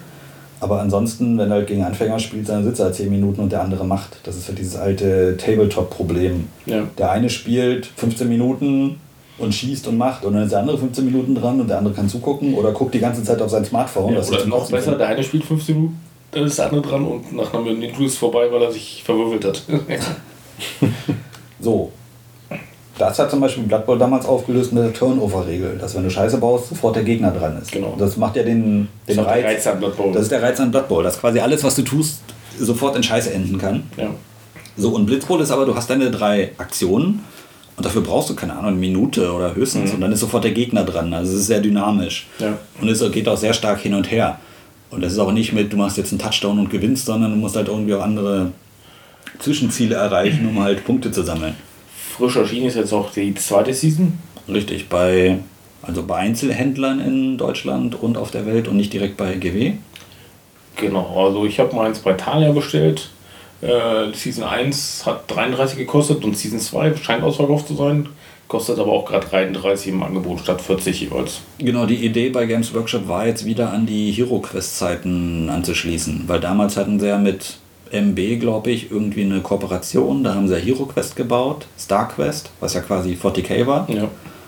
und ähm, die Claymore Saga, was im Englischen Battle Masters hieß. Das war ja auch quasi Warhammer-Universum, wo du dann halt quasi so die Einheiten hattest und Karten ziehen musstest, wer dran war. Und dann hast du auch so eine große Klebefolie, äh, Plastikfolie, das war da quasi so ein Hexfeld. Ja, wird für viele der Einstieg damals in äh, Warhammer gewesen sein, bestimmt. Ja, genau, weil auf der HeroQuest-Packung, da waren an der Innenseite, an, den, an der Kartonseite war irgendwie Ignorant Armies, so diese ersten Bücher mit Felix und Gotrek, Blood Bowl Cover, erste Edition, Tabletop, erste Edition. Da hast du halt Aber nur bei den Englischen, ne? Nein, auch bei den Deutschen. Ah, okay. Ich habe da gesehen, habe die englischen Sachen gesehen und dachte, ja, was ist das alles? Wieso sind da Typen mit Schwertern drauf? Was, was ist das alles? So, das hat halt so. Und dann gab es in Braunschweig den Trivial Bookshop. Ja. Das war so die einzige Möglichkeit, das da irgendwie ranzukommen, an die coolen Fantasy-Sachen. Und nicht DSA-Zwerge. Ja, Werk gab es auch. So, genau. Und jetzt war halt die Idee, halt irgendwie so kleinere Brettspiele auf den Markt zu schmeißen und halt irgendwie um Leute, ich sag mal, Einstiegsdrogen für Kinder zu finden. Ja. Das, was damals Hero Quest war. Es gibt davon auch so ein, so ein Space Marine Spiel mit so fünf, sechs Leuten. Genau, für Fantasy gibt es auch irgendwas. Für Fantasy gibt es irgendwas. Und dann ballern sie halt da ihre Zusammensteckfiguren rein, die halt relativ einfach zusammenzubauen sind. Also bei den anderen Sachen. Bei Blood Bowl haben sie die neuen Plastikgussrahmen reingesetzt, wo immer genau sechs Figuren dabei waren. Ja. Und quasi auch, äh, das farbige Plastik ist ja in Hähnchen auch neu. Also man muss sie nicht zwingend bemalen, weil sie sich jetzt farblich unterscheiden.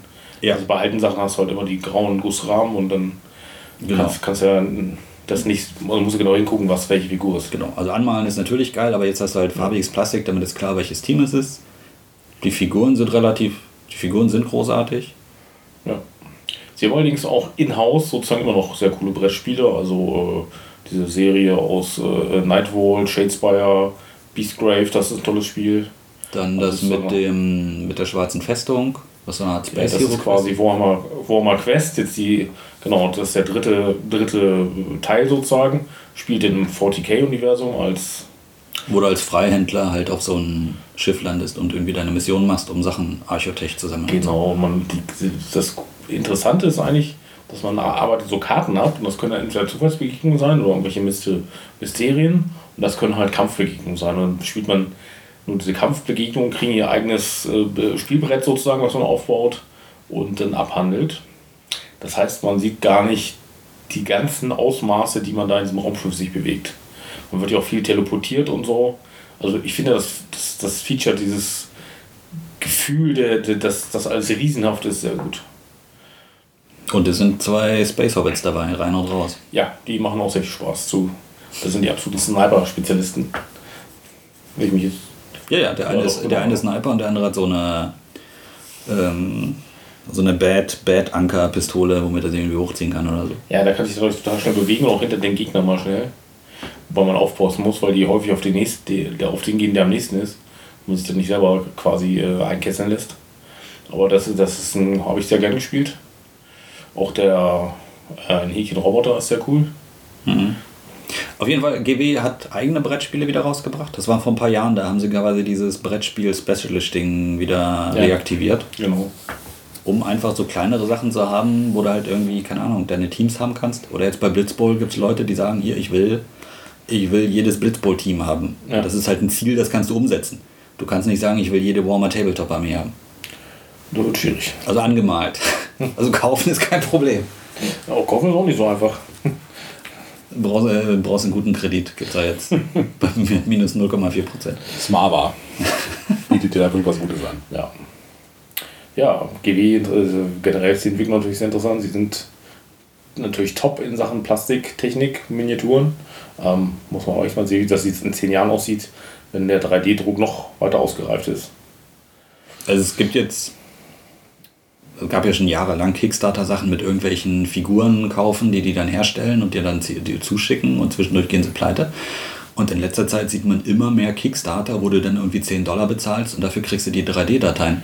Ja.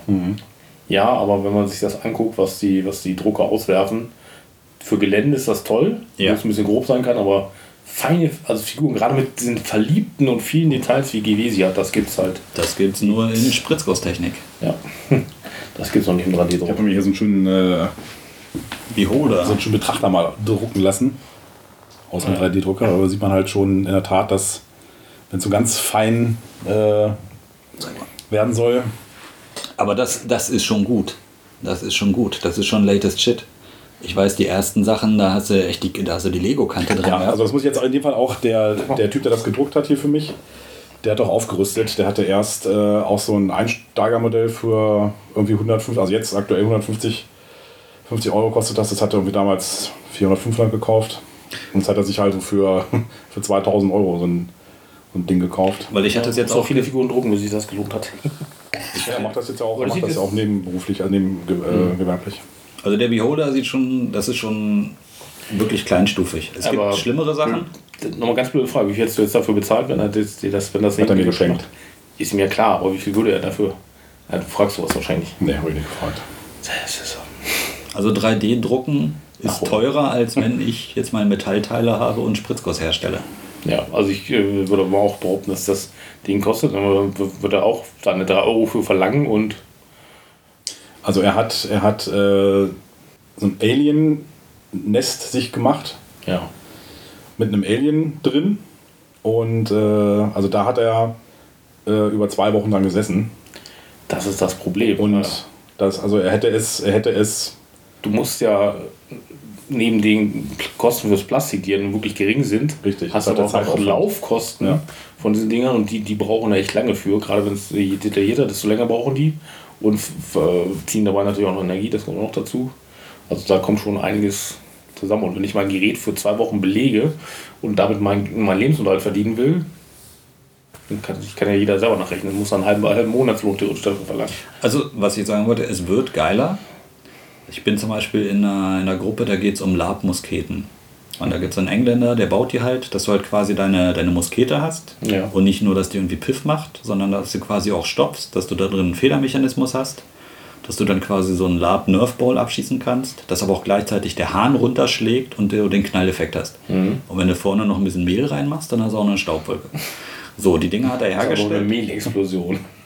fast Mehlverpuffung. Es ist, es ist also es sieht real aus. Wenn du halt gleichzeitig synchron den Knall hast und vorne kommt was rausgeschossen, Ja. ist das geil, weil sonst hattest du im Lab nur Knall oder nur Schuss oder nur Mehl.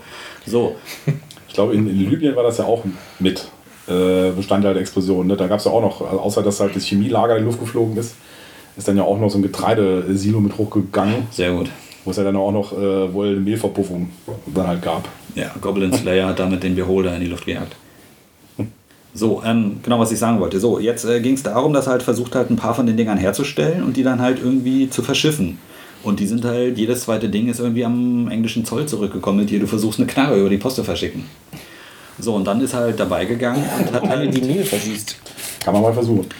Ja, sie hat einen Lauf und eine, sieht aus wie ein Gewehr, ist egal. Auf jeden Fall hat er dann die einzelnen Bauteile als 3D-Datei frei ins Netz gestellt. Ist halt quasi das Labmusketenprojekt. So, und dann hast du natürlich bewegliche Teile und dann hat er dazu geschrieben, naja, dann darfst du nicht den Standardplastik benutzen im 3D-Drucker, sondern es gibt inzwischen diverse Additive, die du ins Plastik machst. Und das kriegt dann wahnsinnig stabile Eigenschaften, dass du das Ding auch 200 Mal abfeuern kannst, ohne dass ein Plastikgriff durchbricht, wie bei einer Nerfknarre oder so. Das heißt, du kannst inzwischen in die 3D-Druckerzeug so viel Zeug ins Plastik mischen, dass du grundsätzlich unterschiedliche Materialeigenschaften entwickelst. Gut, und dann kommen wir wieder zu Star Trek, dass wir zwischendurch überlegt haben, wenn wir irgendwann mal eine Mars-Mission machen, können wir nicht ganz viele Ersatzteile mitgeben, sondern wir können den Leuten 3D-Drucker mitgeben und die Dateien. Und dann können die sich bestimmte Sachen auf dem Mars nachdrucken, weil das schneller ist als das Versorgungsschiff, das alle zwei Monate bekommt. Ein Sandwich. Computer druckt mir mein 3D-Sandwich. Köstlich. Nichts anderes, ist der Replik nichts anderes ist der Replikator. Aber leider erst in zwei Wochen fertig. Hochdetailliertes Sandwich. Noch mit den kleinen Stangen, die so die, die halten. genau. Achso, 3D gedruckt. Es gibt ja von Warhammer gibt es noch Warmaster. Das ist ja so ein, so ein 10 mm System. Also mit so quasi Mini-Soldaten. Dann hast du aber die Einheiten auf so kleinen, ich glaube 5 x 2 cm Flächen. Und da gab es auch Zinnfiguren für, kostet alles ein Heidengeld inzwischen. Da gibt es jetzt auch, die machen das in 3D und die haben quasi so, so eine Hochelfenarmee in Warmaster Scale. Also die Figuren sind da meistens immer so Vierergruppen. Ja. Das sieht geil aus. Also mit, dem 3D, mit einem hochdetaillierten 3D-Drucker kannst du halt wirklich diese Mini-Soldatenformate machen. Und da haben sie jetzt, hat einer Hochelfen gemacht, Waldelfen, irgendwelche Vampirfürsten auf 1,5 cm Höhe. Mhm. Äh, Adeptus Mechanicus gibt es natürlich noch. Das ist quasi das neue. System für Stimmt. Kleinskalierung. Für, hieß das nicht auch Warhammer Epic zwischendurch? Früher hieß es Warhammer Epic und jetzt aber das Neue ist, es ist hat, die haben den Maßstab geändert. Ja. Es ist ein bisschen, es ist ein bisschen anderer Maßstab als Epic. Mhm. Genau, und Epic war damals die 40.000 Version von Warmaster. Da hattest du halt auch so Ja. Einheitenblöcke und die hatten dann aber auch Entfernungen seltsamerweise und Schussentfernungen in Zentimeter. Mhm. Und da waren dann auch Regeln und Einheiten auch in den White Dwarfs. Und das ist eigentlich ganz cool. Weil du hast dann deine größeren, du hast quasi deine große Armee mit deinen x 100 Figuren, aber die sind dann halt überschaubar, weil sie halt in Minisoldatengröße sind. Ja, einer auf dem Brot und Spiel hat immer welche davon verkauft. Das sah immer total niedlich aus. Ich habe noch äh, natürlich eine Warmaster Zwergenarmee. Wer hätte es gedacht? ey? Original verschwackt. Und original verpackt, sehr gut. Könnte ich angeblich für ganz viel Geld verkaufen. Mhm. Könnte ich auch für dich machen. Aber dir einen Anteil davon abgeben. jeder, jeder Mann braucht mindestens sein Eigengewicht und unbemalte Plastik und oder Zinn. ja, Plastik ist ja doch voluminöser. Ich glaube hier Dominik, den wir damals in der Goblin-Gruppe hatten und in der DSA Hab ich Zwergengruppe. neulich beim Einkaufen gesehen, ja. Das ist, glaube ich, der einzigste Mensch, der, wie kein, ein Tier. der hat kein unbemaltes Plastik zu Hause. ja. Der kauft sich nur neue Sachen und kauft sich nichts Neues, bevor er das nicht fertig angemalt hat. Also, Er das- bemalt also, auch sehr diszipliniert, ja. Äh, Ja, also das ist äh, verglichen mit den anderen Figuren-Messis aus dem Püppchenclub ist das irgendwie, das ist der Heilsbringer. Also beiß nur so viel ab, wie du kauen kannst. Weise, weise, ja. Ja, ich habe auch zwei Jahre bei GW hinter der Ladtheke ge äh, gestanden und oft auch gestaunt. Äh, also da gibt es schon manchmal Einkäufe, wo du denkst, ey, Alter, wie willst du denn das jemals schaffen? Ich glaube, es ist von Goethe mit äh, nichts ist einfacher als irgendwas Neues anzufangen. Ja, Und es gibt so viele Leute mit so vielen Armeeprojekten. ja sind auch gute Projekte dabei. Auch, das kann man, kann man nicht anders sagen. Ganz oft kommen Hat sie auch nicht echt Spaß erste- gemacht. Ja, aber ganz oft kommen sie nicht über den Prototypen und die erste fertige Einheit hinaus. Das stimmt. Hat aber immer Spaß gemacht, sich mit den Leuten zu unterhalten, was sie denn vorhaben und so. Ja, Also das ist schon, schon nett. Ja, ähm, Tabletop, Tabletop, kann man dazu noch was weiterführendes sagen? Freebooters Fate hast du halt nie probiert, ne? was? Freebooters Fate? Nein. Ja, da will ich übrigens auch mal eine Goblin-Starterarmee machen. So, Goblin-Armee. Im Püppchenclub spielen sie. Ähm, ist das Antares? Jetzt schon irgendwie dritte Edition. Das ist auch so ein, so ein Weltraum-Skirmish-Spiel Mhm. mit irgendwie Erde in der Zukunft. Das sind wie tausend Fraktionen. Du hast irgendwie Ah, durch Kreuz. Kreuzritter, Europäische Union in einem Weltall. Kann es sein, dass du. Ist das nicht von. Oh, Felix Mertigat, wie heißt er denn?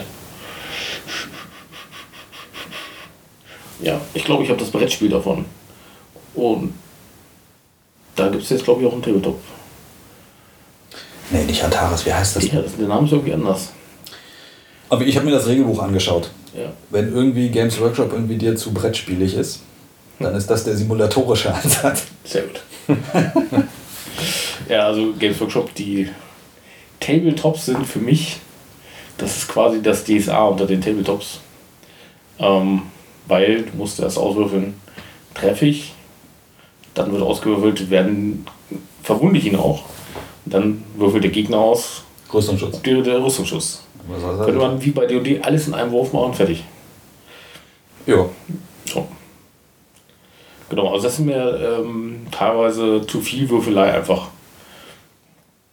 Ich meine, sie haben es ja jetzt schon in der letzten Edition gemacht von 40k. Das ist, es wird jetzt für Dove, dass quasi schon bei den Einheitenwerten steht, was du würfeln musst. Früher war da irgendwie Stärke 4 Ja. und dann hast du irgendwie Toughness vom Gegner verglichen und dann hast du halt irgendwie 3 plus oder 4 plus. Und jetzt steht da halt, die Waffe hat irgendwie Stärke 3 plus. Ja. Und deine Rüstung ist 6 plus. Das haben sie es bei Blood Bowl in der letzten Edition. Blood Bowl kriegt ja auch eine neue Edition. Da haben sie das dann auch gleich auf den. Da hast du jetzt Werfen und Agilität haben sie aufgeteilt und dann steht halt Werfen 3 plus, Agilität 5 plus. Das, was du früher halt in deinem Kopf gemacht hast, wenn du eine leere Zone dodgen wolltest. ja. Aber Freebooter hast du halt einen Basiswert, sag ich mal 8. Dann ziehst du noch eine Karte dazu, wo dann ein Wert von 1 bis 10, glaube ich, drauf ist. Ne? Und vergleichst das mit dem, was der Gegner als seinen Basiswert plus eben gezogene Karte hat. Ne, was weiß ich, wenn das 3 ist, dann hast du eine bestimmte Schadensschwelle. Also entweder schießt ihn nur an oder machst richtig Schaden und das ist eigentlich cool gemacht. Es auch ein paar Lebenspunkte, die halt weniger werden und Dazu fällt mir ein, ich hatte neulich einen Cartoon gesehen, da war irgendwie eine Mutter, die mit ihrem Sohn irgendwie Rollenspielrunde hatte. Und dann meinte er irgendwie, äh, ich kämpfe für den Imperator, ich kämpfe fürs Imperium und mit Sigmas Macht töte ich den Typen jetzt. Und dann meinte sie, ja, du haust einen Oger, also machst du Weapon Skill, aber er ist größer, also musst du minus 20, aber du hast zwei Advantages, also plus 20 und deine Waffe ist in halber Entfernung, minus 10. Und dann musst du halt irgendwie jetzt ein, wie einen 100-Wurf machen mit minus 30. Und er meinte, das ist nicht für Sigma, das ist Mathe. Was halt so eine schöne Zusammenfassung der vierten Edition war. Wenn du mal jemanden hauen willst. so kannst du Zahlen Ja, spielerisch beibringen. Quasi. 100er Zahlenraum dann geht bei Kindern beibringen. Sehr schön. Und dann tun sie auch noch was Ja, das Fantasy. ist Toll. generell ein Problem von. Das ist ja bei Pathfinder in höheren Stufen auch so, dann kommt da, von da, von da, von da, von da ein Faktor hinzu. Ähm, das hast du halt bei D und D5, oh, okay, hast Vorteil, fertig. Fällt rein, ja, aber das Monster ist, ja, okay, hast keinen Vorteil.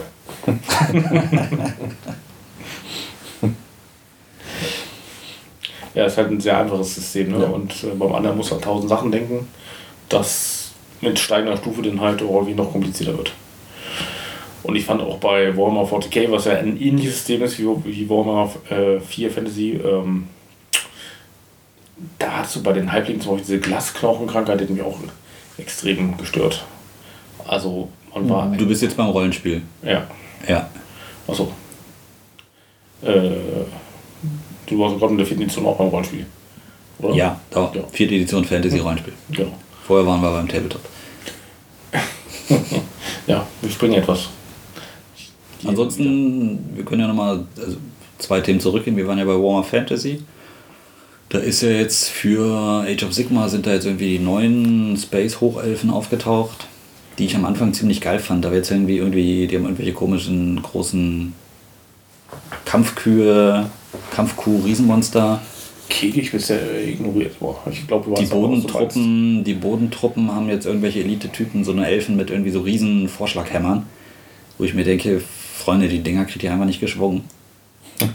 Ähm, Entschuldigung, hast du die neue Starterbox, nee, die quasi Spezialistenbox von Warhammer 40k äh, gesehen mit äh, quasi Space Marines gegen Necrons? Die, die erste Box, die da rauskommt, ist ja quasi nicht die spätere Starterbox, sondern so quasi für Sammler und Fans. Das Ding, was Die sofort Dominos ausverkauft hast war, oder? Ja. Also ich habe gesehen, Space Marines haben jetzt alle wieder so eine, so eine Schwebescheibe bekommen. Das Ding, was du quasi als Ritter an deine linke Schulterplatte machst, damit halt quasi deine Achse geschützt ist. Und beim, beim Lab ist das jetzt irgendwie der letzte Schrei, sich irgendwie, dass die Leute sich Regiments-Schwebescheiben holen. Und Space Marines Primaris haben jetzt auch alle Schwebescheiben bekommen. Also, was ich richtig geil fand, sind so diese kreuzförmigen Schilde. Ja. Das ist, das ist geil gemacht. Ja, und all die Necrons sehen auch extrem gut aus. Und diese Dominos, da ist auch echt viel drin, also Respekt, Respekt. Ich meine, es war relativ schnell ausverkauft, oder nicht? Ja, es gab dann aber noch mal eine Nachauflage.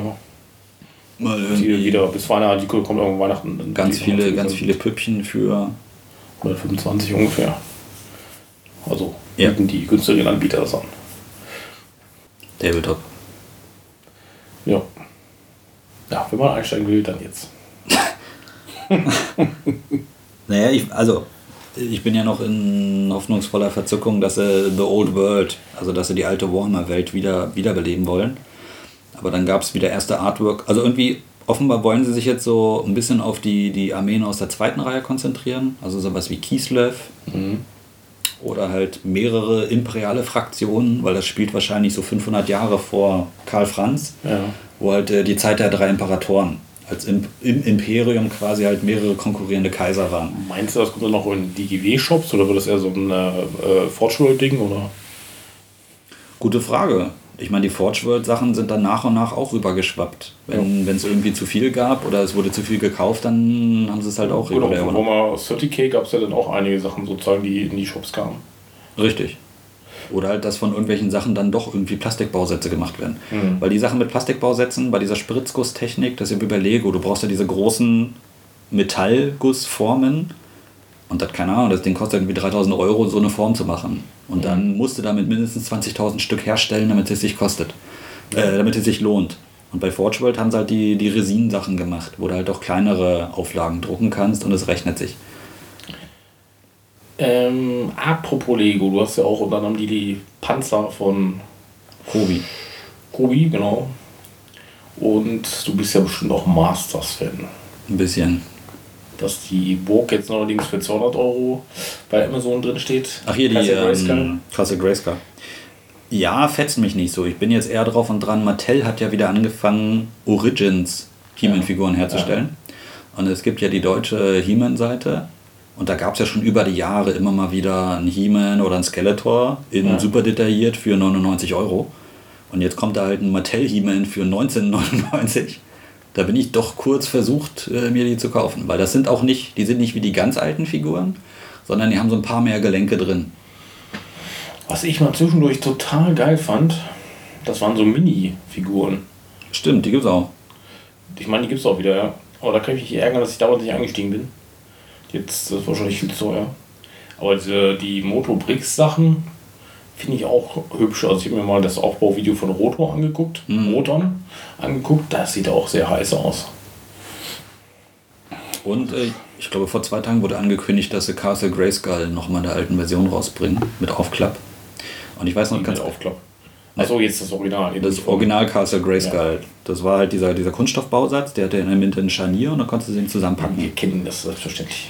Und ähm, wir hatten, also als Mit ich, Henkel auch. unten. mit Henkel, wir hatten, als wir klein waren, hatten wir das nicht. Aber mein älterer Bruder hatte sich das mal von einem Kumpel ausgeliehen. Und ich weiß noch, dass ich Du reitest nicht Castle Grayskull Podcast aus und äh, Ich habe mir stundenlang die Rückseite angeschaut, weil da waren irgendwelche Häuser und, Ja, und, genau. Da und sind solche Bögen. Und dann meinten wir, meinte mein Bruder, irgendwie, ja, da irgendwie, weiß nicht, da ist, wurde Heeman geboren oder irgendwie was. Und dann, oh, da wurde Heeman geboren. Da sind die Häuser und da sind die Bögen. Und ich glaube, da wurde das Ganze, was später Mordheim irgendwie nur wieder versucht hat aufzufüllen, gelegt mit Häuser, gotische Bögen, Schindeldächer. Genau, also äh, man vermutet ja, dass, dass das einfach nur da, wo dann die Burgwachen äh, drin waren. Das ist ja wirklich, das hinten dran ja so Red, ist ja so ein Red, so eine Reddächer, so ein verzweifelte Mhm. Redhäuser, die so dran, da war der Adler was dran hängen. Mhm, Genau. Unten. Na klar. Nicht oben auf der Zinne, aber unten. Es kam, letzten Freitag kam auf Tele 5 ihr Kalkofe mit die schlechtesten Filme aller Zeiten Und Masters, ja. und Masters. Und Masters ist danach leider auch nicht in die Mediathek gekommen, sondern man konnte sich nur da angucken. Gut, und da haben sie auch zum Beispiel den Zeichentrick-Vorspann nochmal nachgespielt. Mit äh, He-Kalk. Den kann man sich noch anschauen, ja ganz grandios. So, und am Ende vom Film haben sie dann auch überlegt, was sind die Geheimnisse von Castle Grayskull, ob das irgendwie so ein geheimer SM-Club ist, weil Dolph Lundgren wird dann am Ende mit so einer Peitsche, mit so einer Energiepeitsche da ausgepeitscht und der Typ, der ihn peitscht, findet's geil. Skeletor zuckt zusammen und Evelyn kriegt sich nicht mehr ein vor Geilheit. So, und dann haben sie halt überlegt, ob irgendwie Castle Grayskull irgendwie so ein SM-Club mit ist. Nichts kann, alles muss. Was sind die Geheimnisse von Castle Grayskull? Sehr schön.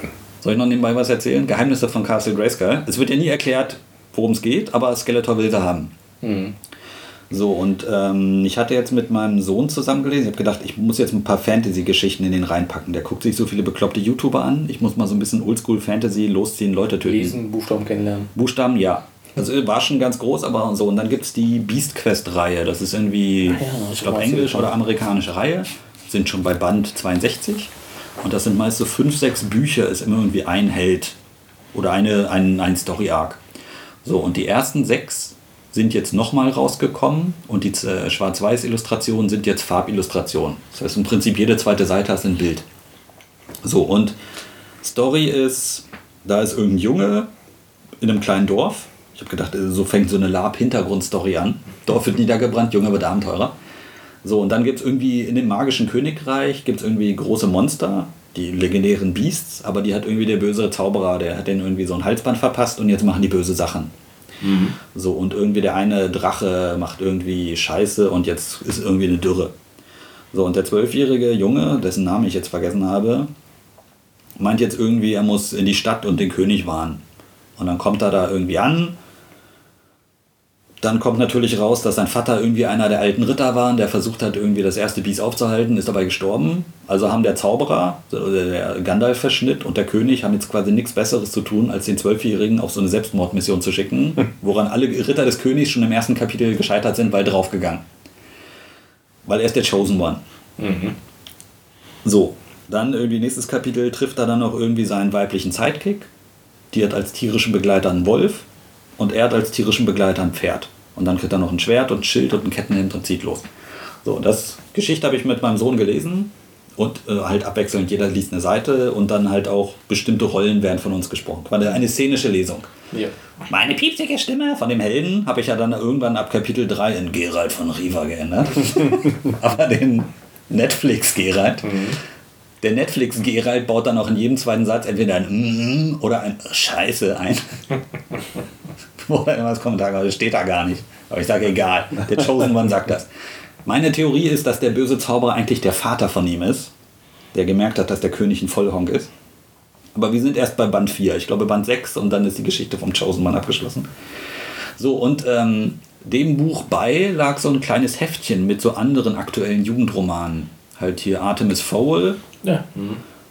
war noch das prominenteste und dann so die ganzen anderen Sachen. Und dann hatte ich irgendwann mal gelesen, als es um Kinderspielzeug ging, wenn du Sachen an Mädchen verkaufen willst, dann muss da A Magie drin sein und B magische Geheimnisse. Also und diese beiden Hashtags musst du jetzt quasi dir auf die Stirn kleben und dann diese anderen Kinderbücher lesen, die für Mädchen sind. Da ist eine Tiffy mit ihrer magischen Eule und sie überleben den äh, Sommer auf einem Mädchen, äh, auf einem Bauernhof, wo geheimnisvolle Sachen passieren. Tiere müssen dann auch mal dabei sein. Ja. Tiere, bumm. Dann der nächste Roman. Ähm, geheimnisvolle Geschichte, diesmal ohne magische Geheimnisse, weil es eine Detektivgeschichte. Irgendwie drei Kinder erben.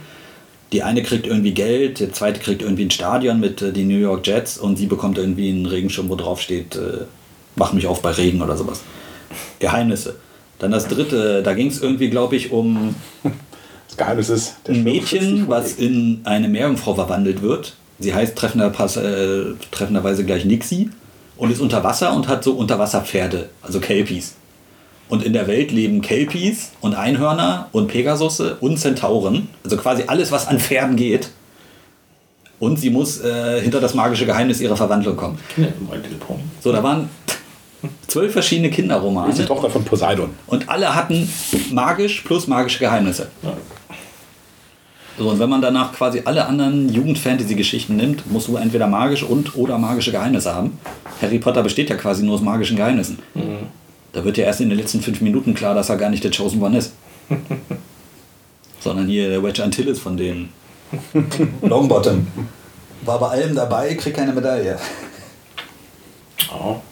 Also aktuelle Kindergeschichten gut. Und hier Beastmaster gibt es auch als Hörspiel, Audible. Ist eigentlich ganz gut. Liest sich schnell. Da gab es auch Filme von, ne? Also damals aus den 80ern. Die Ja, auch da da gab's den Beastmaster. Die guten Beastmaster-Filme. Ich wollte sagen, das war noch, glaube ich, etwas anderes. Ich glaube, der konnte wie so ein Löwe und wie so ein machen oder wie so ein Panther. Aber die Beastmaster-Bücher sind halt, die sind gut. Er hat ein Schwert, aber er schlachtet auch die Dorfbevölkerung nicht ab und solche Sachen. Also er versucht immer zu helfen und dann helfen ihm die Leute zurück. Demnächst kommt er raus als Rollenspiel Tales from the Loop und Things from the Flood. Hat denn Tales from the Loop jemand die Fernsehserie von Amazon gesehen? Nein. Okay. Sehr ruhige Anthologieserie, die untereinander aber geschickt verbunden ist. Mystische Geheimnisse. Also, das ist ja in, das Original ist ja quasi ein- eine Graphic Novel, die als Tagebuch aufgemacht ist. Und dann sieht man zum Beispiel, wie er beschreibt, dass Kinder miteinander spielen an einer Art, ja, für die ist es so eine Art Klettergerüst.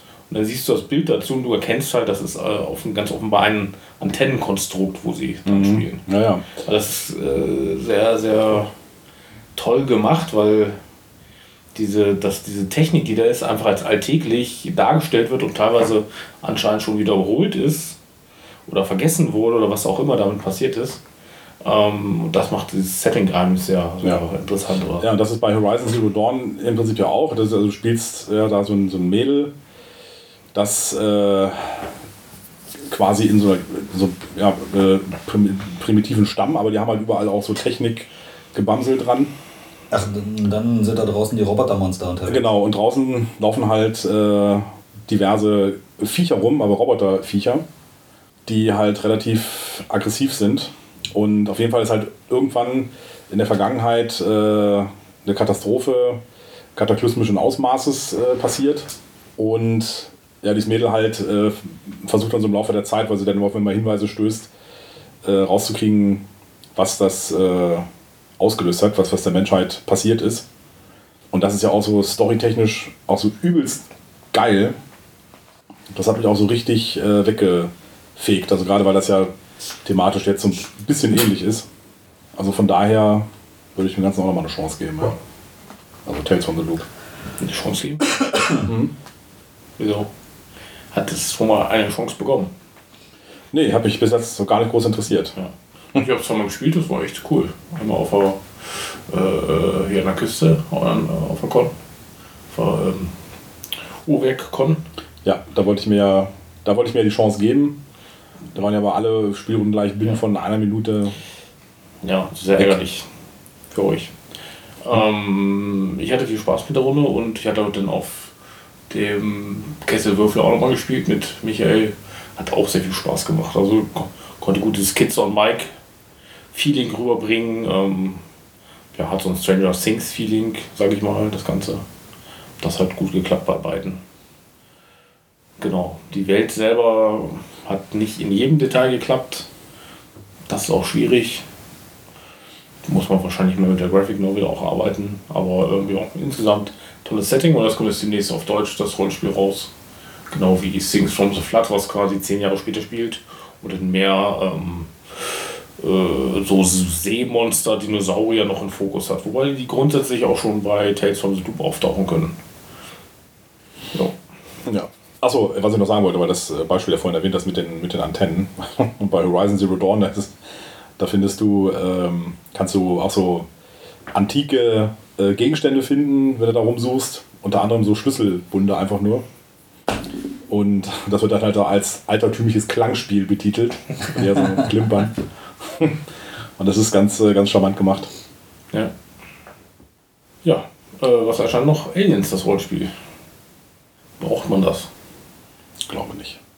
Also interessiert mich jetzt nicht so wirklich. Als wir als ich klein war, wie alt war ich denn da? 12 oder 13? Da waren wir in einem Sommerurlaub in Spanien und da hat mein älterer Cousin quasi für uns ein Aliens-Rollenspiel geschrieben. Mit Charakterwerten. Und dann haben wir den einen Abend quasi selbst so einen Trupp Colonial Marines versucht, uns irgendwie zurückzuziehen. Aber nach und nach sind immer mehr draufgegangen. Aber es war sehr, sehr innen drin, in, halt im zweiten Teil. Mhm. Die Aliens haben einen ziemlich doll auseinandergenommen. Cool. Ja, man soll es als One-Shot spielen können. Oder als Kampagnenspiel. Ich bin mal gespannt. Ist auch 2D20 wie Star Trek. Äh, bin ich glaube ich dabei. Doch. Persönlich kann ich mir da jetzt wenig Szenarien irgendwie so vorstellen. Also man hat ja sofort vor Augen, dass äh, du irgendwo reingeschickt wirst als, als Marine, um zu gucken, irgendein Schiff, da ist was, was ist da los, hat einen Hilfruf abgesetzt, keine Ahnung, du gehst da rein naja, es ist, und wirst dann vom, vom Alien gehetzt. Es ist zweigeteilt. Es ist, das eine ist halt dieses ganze Marines, militärische Schnickschnack.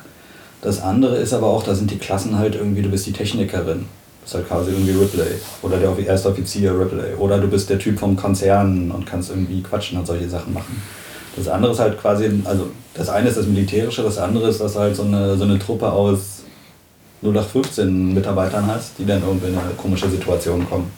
Naja, aber die Ausgangslage, also stelle ich mir zumindest dann so vor, selber dieselbe. Dass du dich halt äh, von einem Alien, das da irgendwo rumhuscht. Ja, am Anfang muss erstmal rausfinden, was ist hier. ja, ist hier, ist hier ein geheimes Forschungslabor? Ist hier ein Raumschiff, das aussieht wie eine Frau, die auf dem Rücken liegt und die Beine breit macht? Da muss er erstmal hinter. Soll man sagen, es wird eine Runde Star Trek gespielt und da stellt es Bugs Aliens ein. Mhm. Da, Überraschung. Lassen wir jetzt noch die roten Hände, die dann sterben. Ja, dann scannen wir das Alien und sagen, okay, dann beamen wir es halt aus dem Brustkorb. Problem gelöst. Außer der Plot sagt, der Transporter funktioniert gerade nicht. Mhm. Ich glaube, das hat sich ja so mit den Organen verwickelt, weswegen sie das nicht rausoperieren können. Geht mit Teleportieren bestimmt auch nicht. Klar geht das. Während des Abiturs haben wir uns überlegt, wenn wir einen Transporter hätten, müssten wir selber nicht äh, Marihuana rauchen, sondern wir können uns quasi den Rauch direkt in die Lunge beamen. Dann kratzt es nicht so im Hals, dann müssen wir nicht so viel Eistee trinken. Trotzdem habt ihr Abitur erhalten. Respekt.